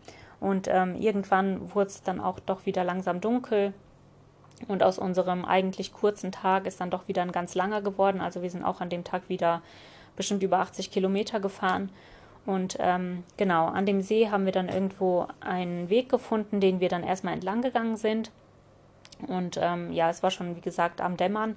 Man hat dann so in der Ferne nur gesehen, dass da so ein paar kleine Hütten waren und ähm, man hat Kinder gehört. Und dann haben wir gedacht, ah nee, das sind wieder Leute, komm, wir drehen um. Und als wir gerade umdrehen wollten, kam uns dann ein Mann entgegen, der hat uns dann so entgegengerufen und ja, dann haben wir ähm, doch angehalten, haben uns dann kurz mit dem unterhalten und er hat uns dann gesagt, ja, wenn ihr euch hier ausruhen wollt, also im Prinzip, wenn ihr hier übernachten wollt, dann könnt ihr das ruhig machen.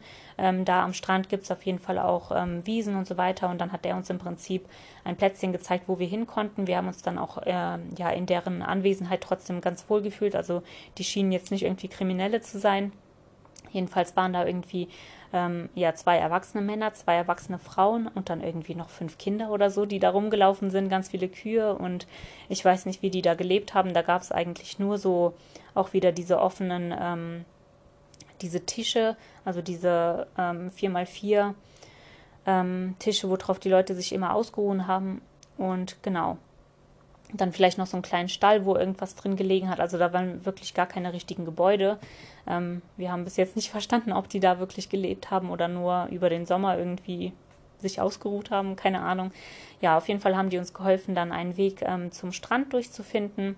Und dann haben wir tatsächlich einen richtig schönen ähm, Wildcamping-Spot nochmal am Wasser gehabt bis das Zelt aufgestellt war, war es dann auch schon dunkel, aber ja, das war kein Problem. Weit und breit war dann außer ähm, eben der Familie niemand und somit ähm, konnten wir uns da wirklich in aller Ruhe ähm, hinsetzen, noch ein bisschen kochen. Und als es dann ganz dunkel war, sind wir sogar noch ins Wasser gegangen und haben uns noch ein bisschen ähm, gewaschen und frisch gemacht.